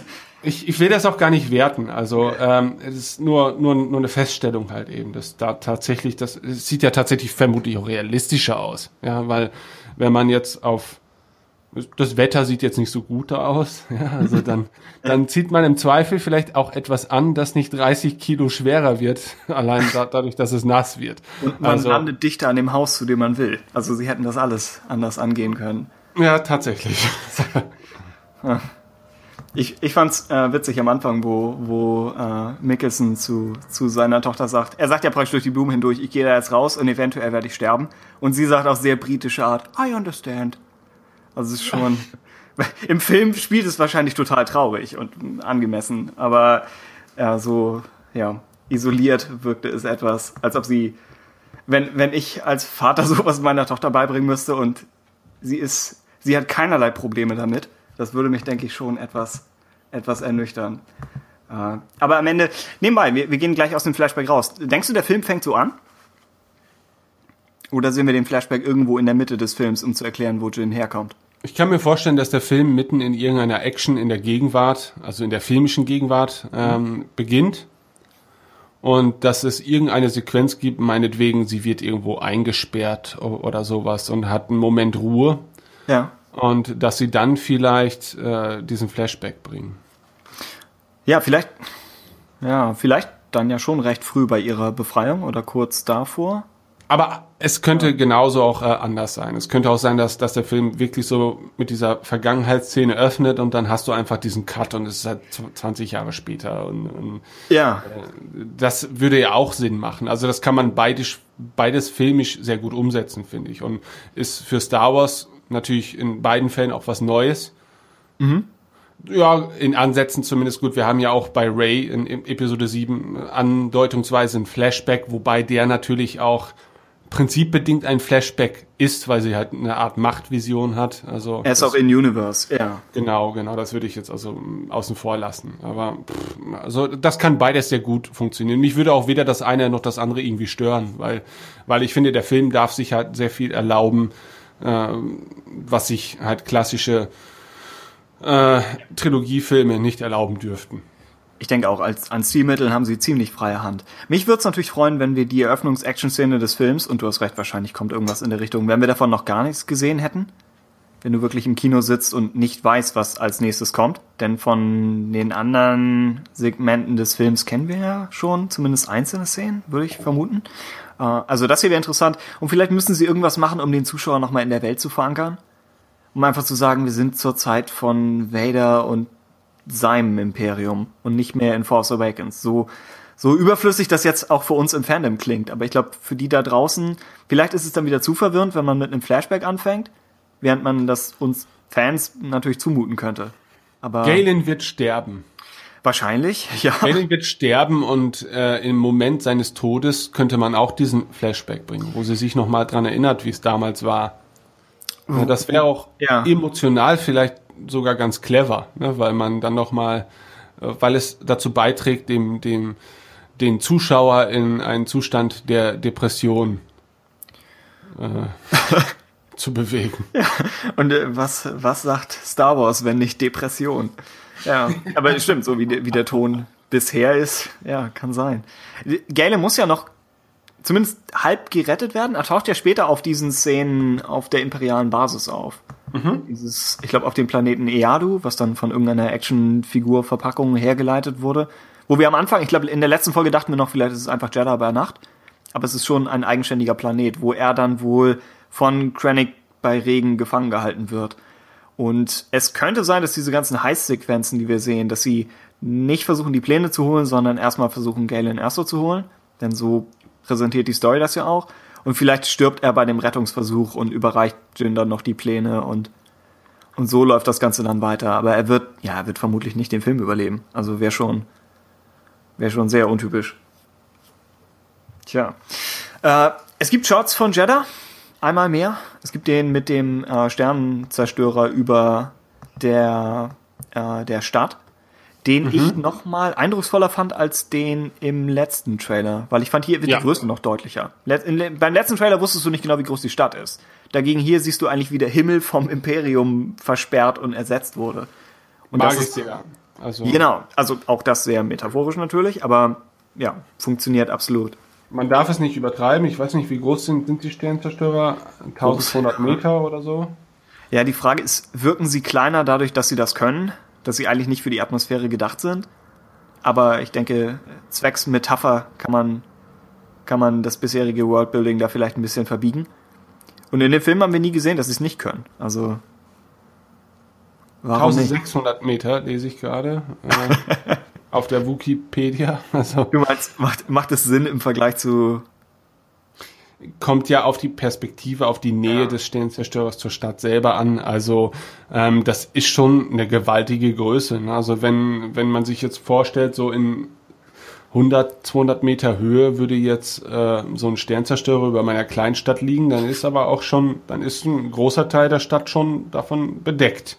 Es gibt ja, also, diese Fanvideos, oder? Wo Leute. Genau. Äh, das ist ja sowieso viele. Haben dieser Sequenzen äh, der Rogue One Trailer erinnern mich auch immer an diese sehr guten YouTube äh, Videos halt eben, wo Fans halt mit Tracking halt irgendwelche Star Wars Modelle in Alltagssituationen einbringen. Irgendwie habe ich immer so diesen leichten Vibe die, die dieser YouTube Sequenzen und aber da im positivsten Sinne. Ne? Also alles wirkt halt schon so ein bisschen ja, man mag fast sagen realistischer, vielleicht durch die Kameraperspektiven und, und Formen, weil man hier vieles aus der Perspektive dann eines dort anwesenden Menschen auch zeigt dann irgendwie. Also dieser Shot aus der Stadt heraus in den Himmel äh, ist ja tatsächlich dann aus der Perspektive eines am Boden stehenden mhm.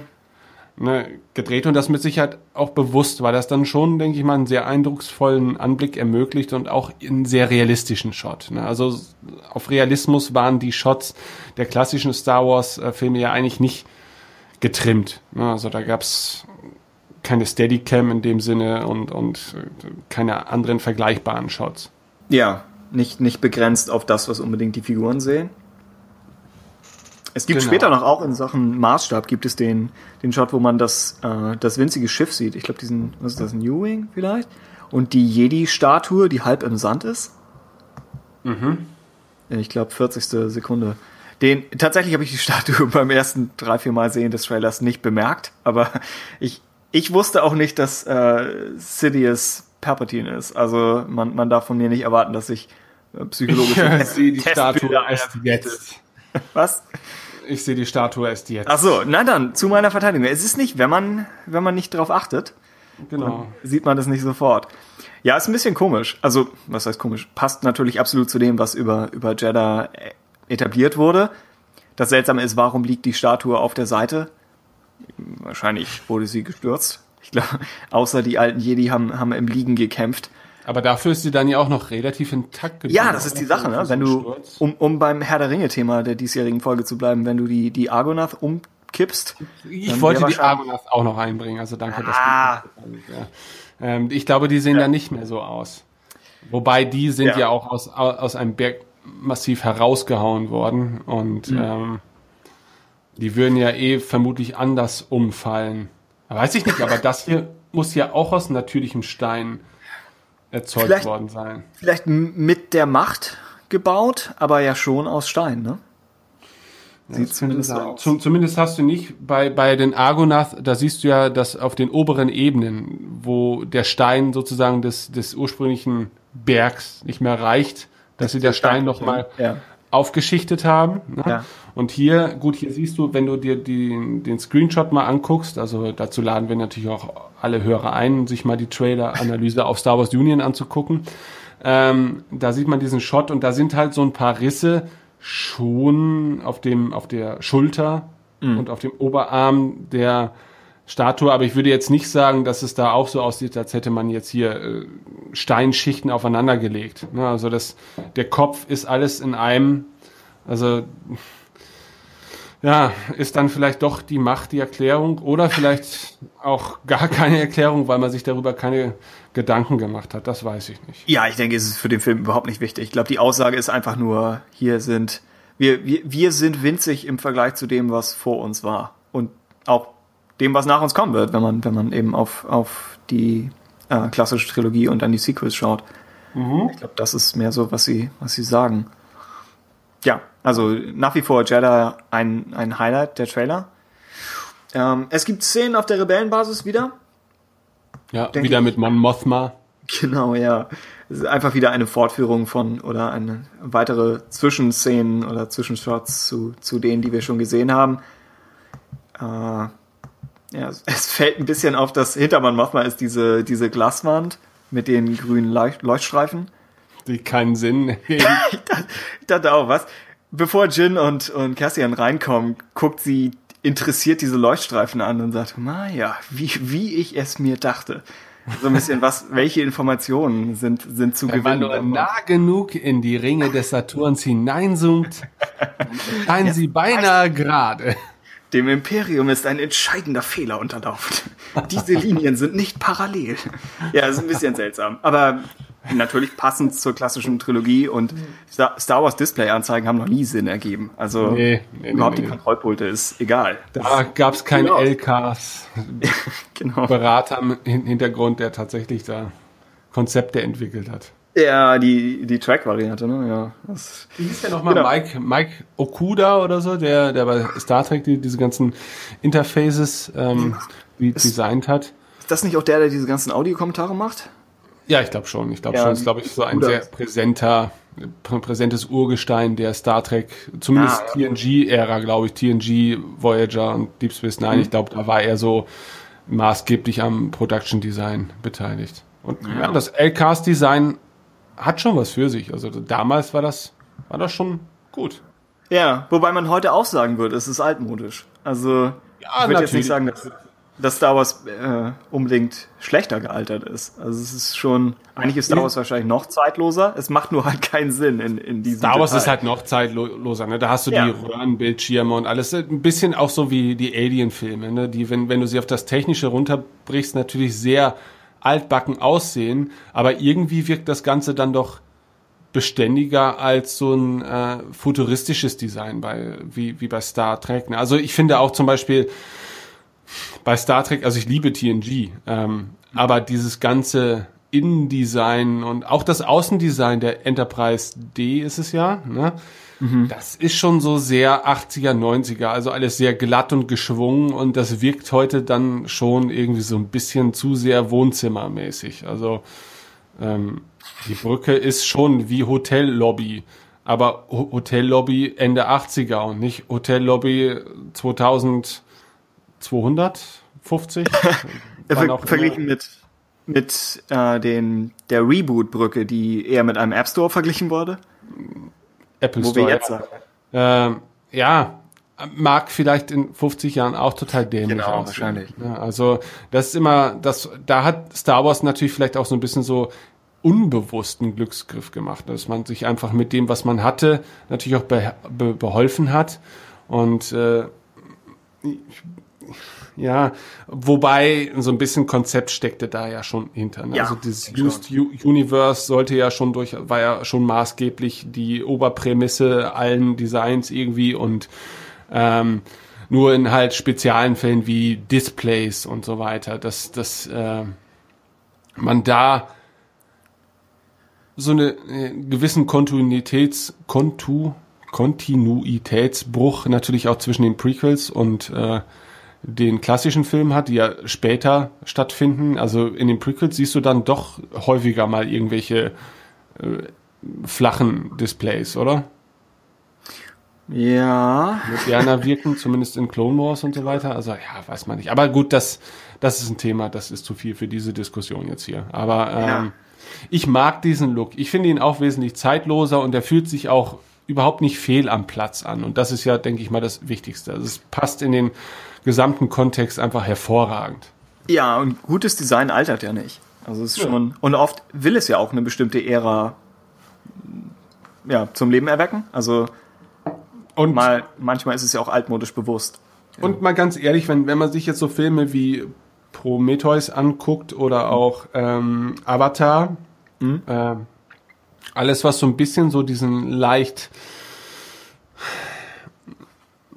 die haben ja über die Filme hinweg stellenweise eine ähnliche äh, visuelle Sprache, was so Technik angeht. Also sehr bodenständig alles, wie ich finde. Also Avatar, ich mag den Film eigentlich grundsätzlich gar nicht, aber ich mag die Dinge, die alle so ein bisschen nach James Camerons Alien-Film aussehen, sehr. Ne? Also alles sehr greifbar und man könnte sich vorstellen, dass man sowas tatsächlich baut irgendwie und dass es funktionell ist. Ähm, mag ich schon sehr gerne. Naja, und ich finde, die, die EADU-Basis hier bei Nacht könnte auch aus irgendwie Prometheus oder irgendwas Alien-mäßigen sein. Ja, stimmt. Wenn wir da jetzt nur eben diese paar Shots kriegen. Also das hat auch. Ich habe Prometheus übrigens letztens auch das erste Mal gesehen. Und, und als Alien-Fan ist er ganz cool, muss man sagen. weil er, er besteht eigentlich aus gar keiner Story, aber aus ganz vielen Andeutungen ja. äh, wenn man Alien mag. Ähm, und er ist halt optisch, ist er halt, finde ich ihn herausragend. Also optisch ja. ist er noch, ist ein wirklich phänomenaler Film. Der Film als solches ist eher so, hm, also, pff, ne, also da hätte man vielleicht auch einen fünf Minuten Trailer rausmachen können, einfach. Aber pff, das Visuelle ist, ist wirklich sehr gut. Und wie gesagt, auch da nicht auf Biegen und Brechen modern, sondern man hat sich bekannten Elementen bedient, die einfach damals sehr gut funktioniert haben und hat, man hat erkannt, dass sie die Zeit auch sehr gut überdauert haben. Mhm. Und äh, gut, bei Star Wars ist es jetzt ein bisschen was anderes, weil man natürlich auch visuell eine bereits bekannte Ära nochmal wieder replizieren muss und dann ja gar nicht drum herum kommt äh, um diese Designs. Und dafür haben sie, finde ich, schon recht Neues. Also diese, die Death Trooper zum Beispiel hätten sie ja nicht bringen müssen. Also sind schon mehr Sturmtruppenmodelle drin als. Ja. Gut, zynisch könnte man immer sagen, ja, sie wollen Spielzeug verkaufen, aber so an, auch an, an Shots von Aliens, die wir in dem Film sehen, oder in diesem Trailer hier allein, ist, denke ich, viel drin an, an Designideen. Also ja. das Artbook kommt, kommt im Dezember und wird sich bestimmt lohnen. Ähm, ja, vielleicht sogar noch mehr als zu The Force Awakens. ja, vielleicht, vielleicht sind es Obwohl, die Dinge, die auch im ja, Film gut, vorkommen. Das, das Artbook zu TFA ist ja scheinbar doch durchaus ergiebiger, als man meint. Ach so, ja. Lohnen wird es, also TFA Artbook ist toll, nur es, ja, es macht einem halt bewusst, was alles nicht im Film ist. Also mhm. man sollte vorher vielleicht seinen, seinen Frieden mit der Idee machen. Höre ich da etwa etwas Wehmut zu TFA heraus? Bist du etwa nicht mehr so ganz so? Ja, ich bin eigentlich immer noch unverändert, was, was TFA angeht. Ich meinte jetzt mehr zum Artbook und wir haben im Buchclub darüber gesprochen. Es ist so ein, so ein zweischneidiges Schwert. Einerseits die Tatsache, dass sie über neue Ideen absolut nachgedacht haben, hat mich etwas beruhigt. Das heißt, nach dem Artbook habe ich mir gesagt, okay, die, die Dinge sind alle nicht im Film, aber sie sind hier. Also ist es schon mal besser als nichts und das hat mich, mich etwas äh, beschwichtigt. Nach wie vor denke ich, ja, es hätte, es hätte interessantere Versionen von dem gegeben, was sie, was sie im Film zeigen. Aber ja, ich, ich habe zu der Diskussion nichts, nichts Neues beizutragen. Wir sollten vielleicht nochmal, ja, angenommen, wir hätten gut Zeit dieses Jahr, könnten wir vielleicht irgendwann nochmal eine TFA-Folge machen und schauen, was, was denken wir jetzt ein Jahr später, aber vielleicht bietet sich das auch eher Nee, nee, nee, nee, nee, nee, nee. Das, das machen wir nach Rogue One. Weil wenn wir, wir dann den. Ja, oder wenn nee. Episode 8 kommt, ja. Ja, nee, aber dann haben wir äh, zwei Filme aus, aus der neuen Ära. Ähm, deren hm. Eindrücke man dann vielleicht ganz gut vergleichen kann. Ja, okay, weil, ja. Ähm, das würde mich mal wirklich interessieren, wie zum Beispiel auch so extreme äh, Blicke auf TFA wie der eines Christophs beispielsweise, ja. ähm, wie die das Ganze, obwohl, na gut, da kann ich mir vorstellen, er wird dann TFA höchstens nur noch schlimmer finden. Ah. Ähm, aber gut, das, das wird sich ja zeigen. Also es wird mich schon interessieren und äh, ich bin auch der Meinung, also ich mag ja TF auch nach wie vor und ich finde es auch nach wie vor ein feiner Film, aber es kann schon sein, ähm, dass so mein Star Wars Bedürfnis an sich eher durch Rogue One vielleicht befriedigt wird oder so, als, als TFA das konnte, weil ich halt eben auch nicht so viel Hoffnung daran knüpfe. Also da, da mhm. kann halt viel passieren, es wird halt immer noch irgendwie gut sein. Okay, dann hätten wir das. Ja, Tim. Ah. Tim, Tim, Tim. ja, was kommt jetzt? Gibt es noch irgendwelche speziellen Sequenzen, die du für herausragend betrachtest? Also klar, wir haben noch mal so ein paar typische Todesstern-Szenen, mhm. ne, die halt ja sehr nach Todesstern aussehen. Und eine davon sieht sehr nach Vader aus.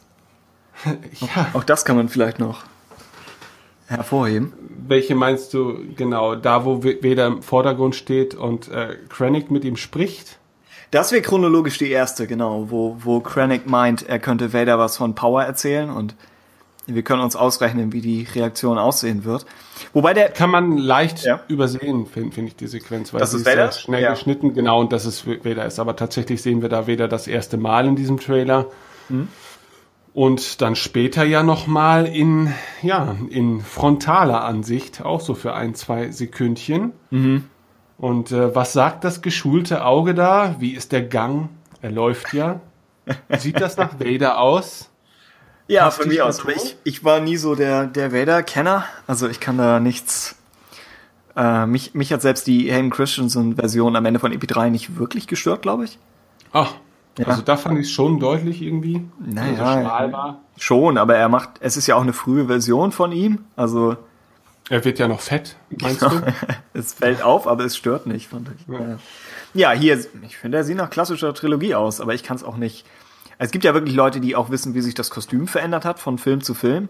Ja, also auf dem Standbild, äh, finde ich, sieht sehr gut aus.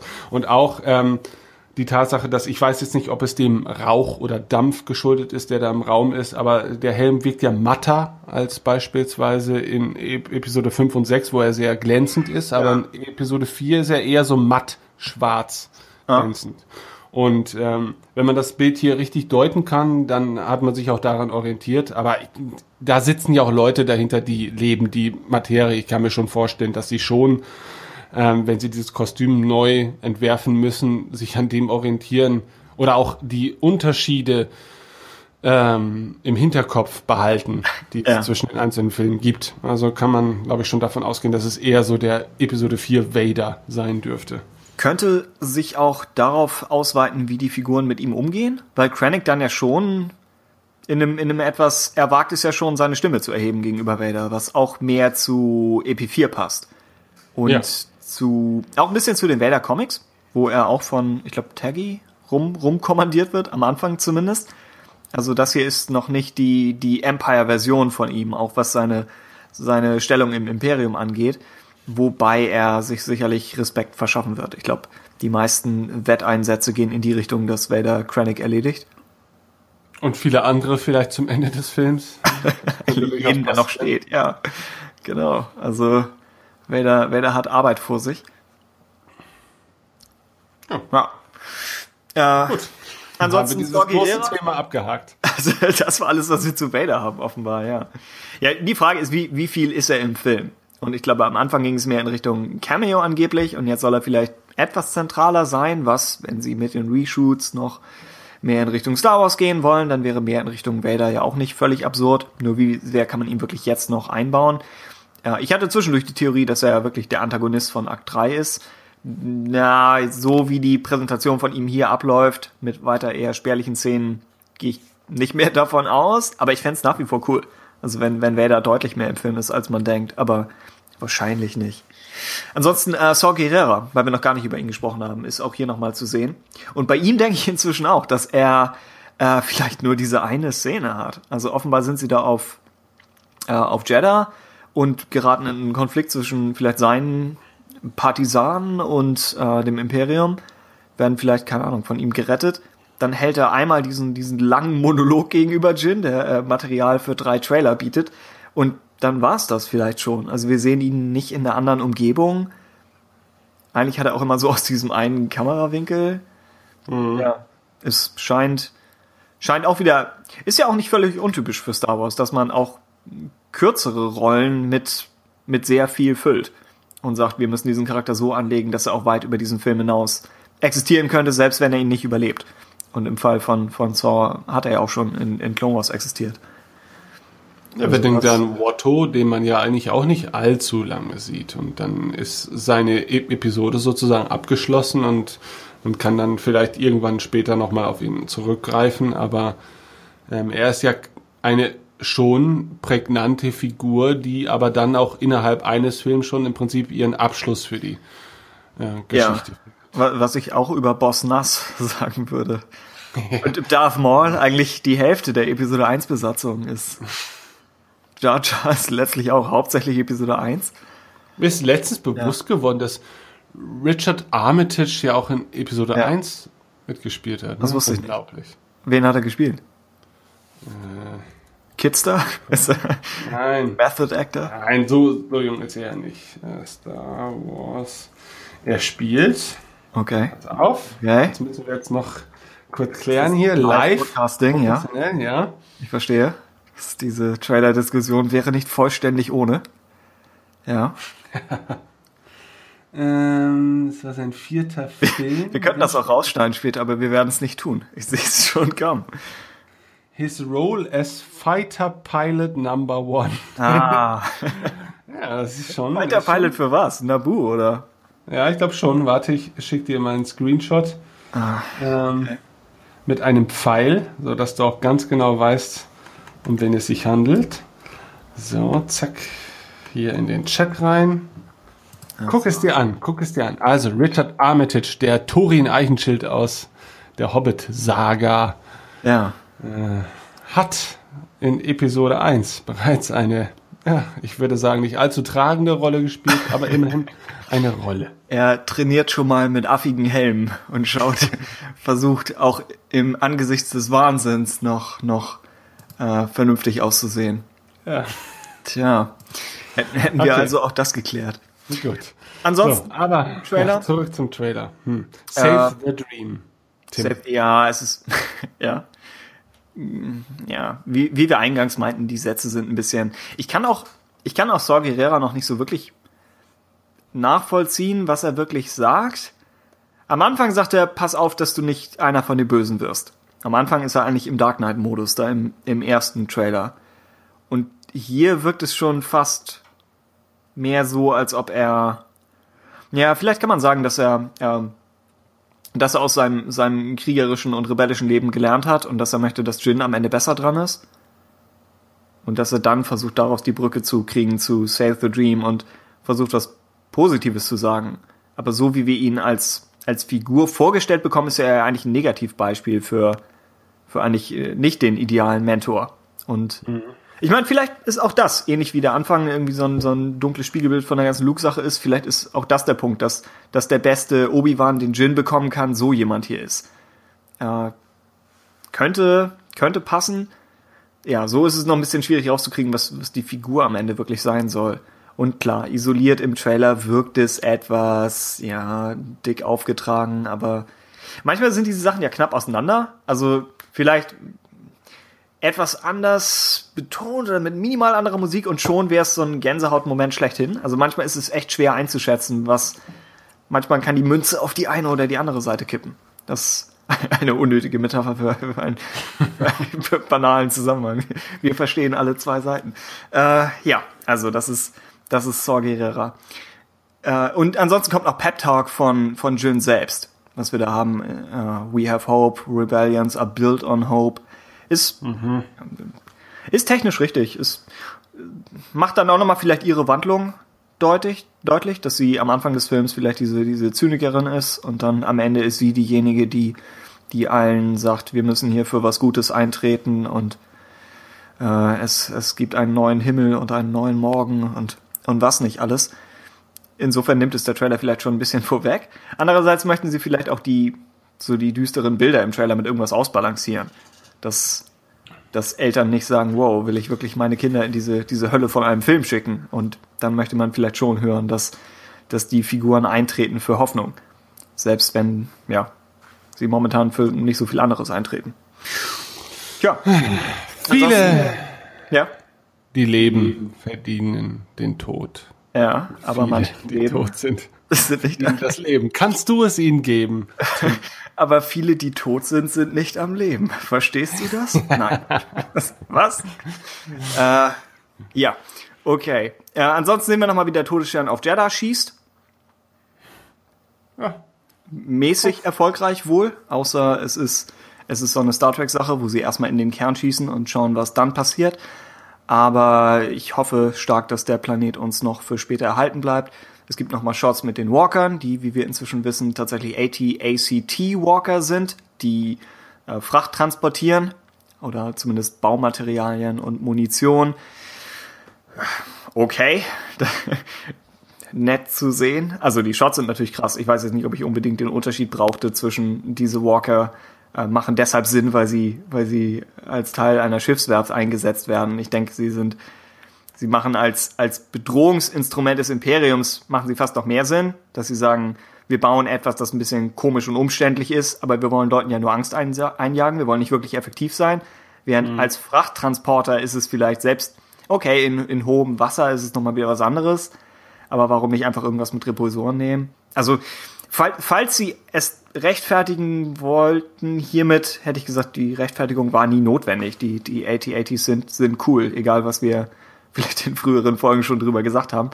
Äh, aber ich finde auch das Design hier cool. Also es, es wird funktionieren. Und speziell der letzte Shot, wo äh, ein, einer der, der Füße des, das Gebüsch zwischen, ich glaube, Base oder so äh, zertrampelt. Das ist so sehr der, der Gareth Edwards Shot. Ich finde, das könnte auch eins zu eins aus, aus Godzilla oder so kommen. Also das heißt, selbst wenn wir uns ein bisschen Sorgen machen, wie viel von seiner Handschrift ist noch im Film, dem Trailer nach schon einiges. Also das mhm. passt sehr dazu. Ja. Achso, und wir sehen noch äh, Weltraumkampfszenen mit den X-Wings. Ich glaube, die waren in alten Trailern auch nicht. Und dann vermutlich könnte eine Raumstation sein über Scarif. Wird dann dafür sprechen, dass wir in Akt 3 wieder mal in, in typischer Star Wars Art einen parallelen Akt 3 sehen, wo eben was auf dem Boden abläuft und gleichzeitig sind vielleicht diese Schiffe im Orbit und müssen da so, so lange durchhalten, bis irgendwas vom Boden aus gesendet wurde, wenn, wenn Jin auf diesem Sendemaster rumturnt im, im anderen Trailer. Vielleicht hängt das so zusammen. Generell freue ich mich überhaupt X-Wings in der Weltraumschlachtszene zu sehen. Denn mhm. Canyons bei Nacht und so, das ist ja eigentlich schon, was wir in TFA hatten, abgewandelt. Aber wirklich eine Kampfszene im Weltraum ist, hatten wir eine Weile nicht. Und ist auch größer als man denkt. Ich glaube, im Hintergrund sieht man sogar Nebulon B-Fregatten und Blockade Runner. Also die Rebellion setzt da schon einiges ein, dafür, dass sie vor Episode 4 eigentlich nicht so viel haben kann. Das ist im neuen Kanon ein bisschen unsicher. Im, im Battlefront-Roman wirkt die Rebellion ziemlich riesig. Aber ja, vielleicht, vielleicht hatten sie mal mehr vor dem Todesstern und äh, was wir dann auf Yavin 4 sehen, ist wirklich nur der, der momentane Rest. Tja, das, das wäre alles, was mir noch so zu den, zu den Trailern einfällt. Wir haben inzwischen eine Lauflänge, 133 Minuten, laut Event Cinemas. Also ist noch nicht komplett offiziell, aber äh, klingt, klingt vernünftig. Ist so die typische Star Wars-Länge. Ich glaube, die Prequels sind also bei 140 Minuten. Und die klassischen Filme sind ein Tick kürzer und TFA-artig geschaut ist, glaube ich, 136. Also, ja, normale Länge für einen Star Wars-Film und sollte absolut angemessen sein. Ja. Noch irgendwas zum Trailer oder kommen wir nee. zum Ende? Perfekt. Dann, achso, zwei News, die ich noch reingenommen hatte, unter was sonst noch war. Äh, Joss Whedon hatte Interesse an einem Star Wars Film bekundet. Äh, wer möchte, mag die News auf, auf SWU einmal lesen. Ist, aus Whedon-Perspektive ist ganz interessant, weil er ja sich ziemlich mit Marvel gezofft hatte. Äh, leicht hinter und leicht vor den Kulissen nach Age of Ultron. Und ihn überhaupt wieder wieder so zu sehen, dass er Lust auf etwas hat. Das äh, freut mich als, als langjährigen Befürworter von ihm. Wobei ich nicht weiß, ob seine großen Franchise-Filme wirklich, ob das wirklich seine Stärke ist. Aber Star Wars-Film von ihm wäre natürlich was, wenn dann auf jeden Fall Standalone. Ich glaube, die Hauptsaga macht, macht überhaupt keinen Sinn. Ähm, irgendwo hätte Rebels gepasst, ne? Wegen Firefly. Aber ja, momentan ist es eh in die Luft gemalt. Und wir haben The Music of John Williams auf Deutschland-Tour. Das heißt, ein Konzert nicht mit ihm selbst, auch nicht mit, wie damals bei Star Wars, ein Konzert mit Anthony Daniels, sondern ich glaube, vielleicht etwas mehr Konzert als Show, auch wenn sie noch irgendeinen Kram mit Lichtern dabei haben. Aber ja, ist in, in verschiedenen Städten zu sehen oder zu hören dann. Mit Musik aus E.T., aus Jurassic Park, aus äh, definitiv Star Wars und wahrscheinlich der Weiße Hai und, und all das. Jo, damit? Ja, nichts in der Nähe, aber in Hamburg natürlich. Äh, und ich bin da, ja, genau. Ja? Ja, im Januar, ja. Du Schwein. Ich wollte es nicht erwähnen, aber das, das Wort Hamburg fiel. Ja, vielleicht sehen wir uns dann ja. Ah, ja. Ah. Ja, das könnte durchaus sein. Ja, Tickets ab 58,20 Euro. So. Tja. Sehe ich hier auch irgendwo, welche du genommen hast? Nein, was ist denn das für eine vorsintflutliche Technik? Das Feedback. Ja, Hörerfeedback. Hörerfeedback. Jingle, Jingle. Hörerfeedback. Oh, das ist eine gechilltere Version des Hörerfeedback-Jingles, als ich in Erinnerung habe. Ich wusste nicht, dass er auf Jamaika aufgenommen wurde. Äh, auf, auf radiotatooine.de schreibt uns Starkiller68. Äh, schreibt über die verschiedenen Reihenfolgen, in denen man die Filme sehen kann, weil wir das in der letzten Folge oder der vorletzten jetzt diskutiert hatten. Und schlägt vor 4, 5, 1, 2, 3, 6, 7. Also die, die Marchetti-Order, glaube ich, getestet, sagt er, an einem nichtsahnenden Freund. Er betont, damit bewahrt man den Twist am Ende von Empire und man erfährt von Leia als Skywalker-Tochter am Ende von Episode 3, nicht in Episode 6. Und die Geschichte habe ich auch schon äh, von mehreren gehört, dass die meinten, eigentlich ist der Reveal in Episode 6 relativ enttäuschend, verglichen mit ähm, der äh, Padme-Geburtsszene in 3, die als Szene vielleicht ist, was sie ist, aber eigentlich ist es ganz cool, wenn man auf die Art herausfindet, dass Leia auch eine Skywalker ist. Uba. Uba. Uba. Natalie Portman kann bestimmt dieses Wort nicht mehr hören. Wahrscheinlich könntest du ihr irgendwo auflauern und sie wird dir einfach ins Gesicht schlagen oder so.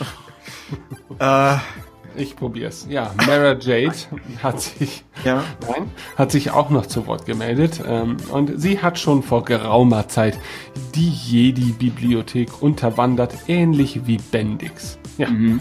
Äh, in diesem Zuge herzlichen Glückwunsch dazu. Alles entwickelt sich genauso, wie wir es vorhergesehen haben. Genau. Sie lobt Jeddah im zweiten Trailer, eine wahnsinnig tolle Location, die als erster Star Wars Schauplatz wirklich so aussieht, als hätte sie eine Jahrtausende lange Geschichte. Kann man, glaube ich, nicht viel gegen sagen, oder? Ähm, ja. Früher war es der technischen Machbarkeit geschuldet. Äh, heutzutage hat man dann natürlich tatsächlich Möglichkeit, auch städtische Umgebungen wesentlich besser visuell umsetzen zu können. Und ja, also das, was ich bislang gesehen habe, ist wirklich beeindruckend. Mhm. Und Absolut. als Sprachwissenschaftlerin fände sie es toll, wenn eventuell in einem Buch erklärt werden würde, dass das Wort Jedi ursprünglich Person vom Planeten Jeddah bedeutete oder etwas in der Art. Wäre nicht ja. abwegig. Wobei sie auch sagte, es reicht schon, wenn es so impliziert wird, wie es jetzt ist. Also ich glaube, wir, wir können uns ja auch alle unseren Teil denken. Ja, äh, ja wäre nochmal ein, ein Bezug mehr. Wedge BL war beim ersten Trailer am meisten von der Stadt auf Jeddah beeindruckt. Äh, vielleicht auch gerade deshalb, weil in TFA die Zivilisation der GFFA weniger behandelt, weil TFA die Zivilisation der GFFA weniger behandelt hat und es mich freut, wieder richtig in die Welt eintauchen zu können. Wedge schreibt, er will neue Ecken und Zeiten in den Standalones sehen. Er sagt, ein Film in der tiefen Vergangenheit, welcher die Sith-Kriege thematisiert, wäre leinwandmäßig sicher äußerst spektakulär und könnte genretechnisch sicher auch innovativ gestaltet werden.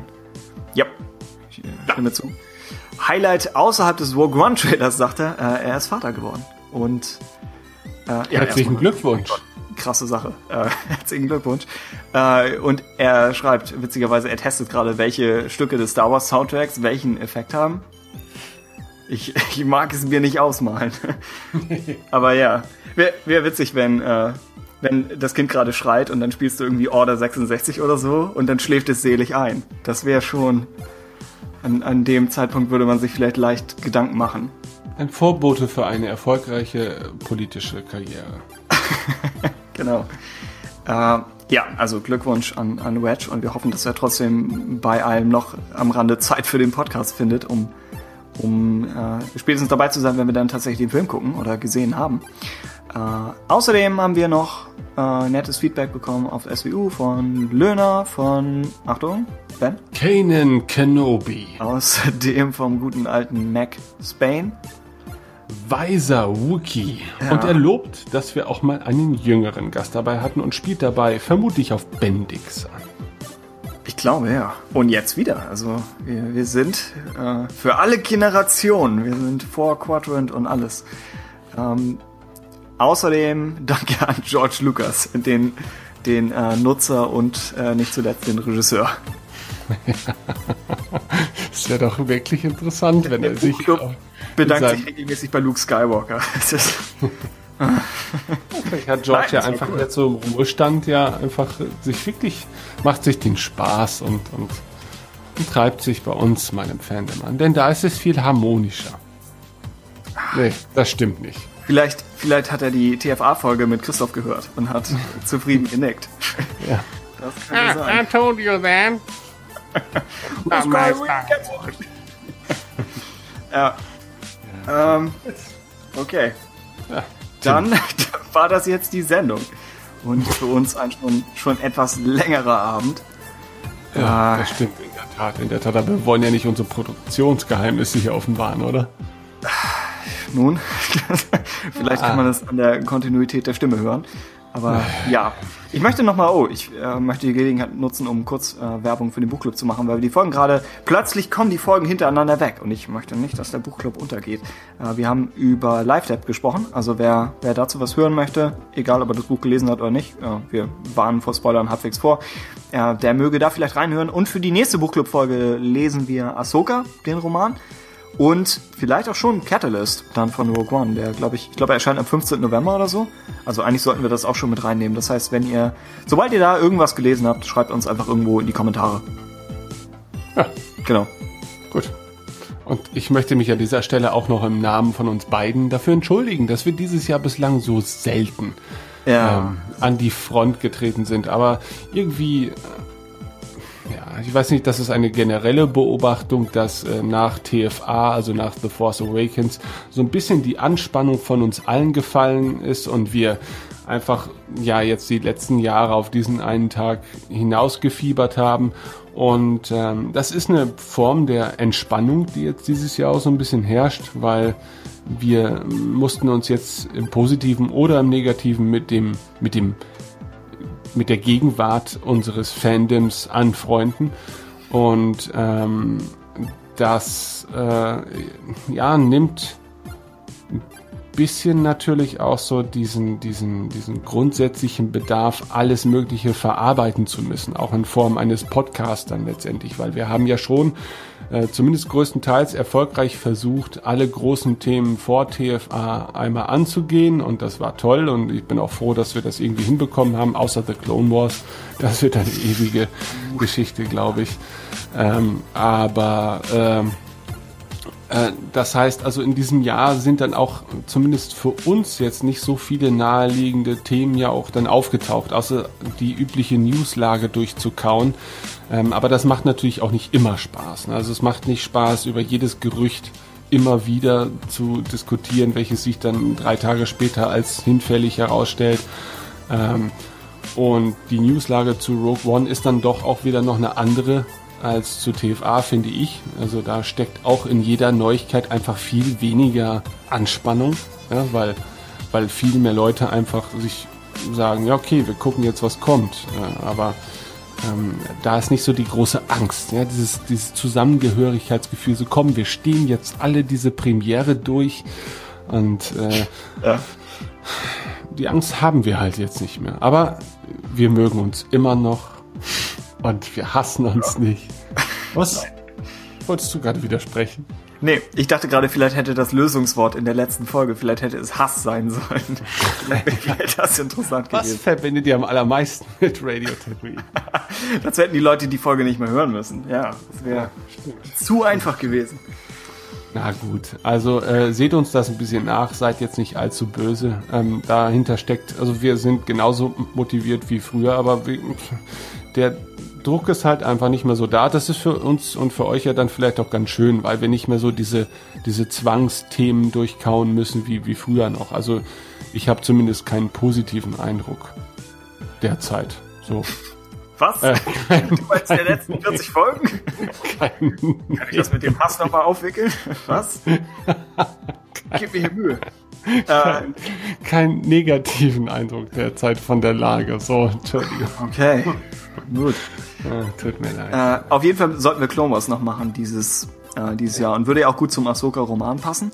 Und eigentlich müssten wir bei Rebels mehr am Ball bleiben. Wobei ich die dritte Staffel, ich folge der deutschen Veröffentlichung. Also ich habe sie ja, ich auch, nichts gesehen. Auch. Genau. auch da geben wir uns wieder der Faulheit hin. Nein! Und, ähm, ich denke, ich bin durchaus bereit, das legal zu sehen. Also ich bin nicht so eilig, dass ich da schon. Naja. Ich möchte damit, ich möchte die heutige Folge mit einem Zitat aus der deutschen Ardapedia ja. schließen, die sagt, Tom Bombadil ist eine der geheimnisvollen Figuren in J.R.R. Tolkiens literarischem Werk. Auf Wiedersehen.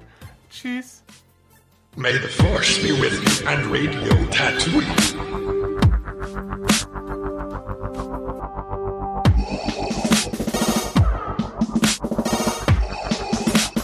What is thy bidding?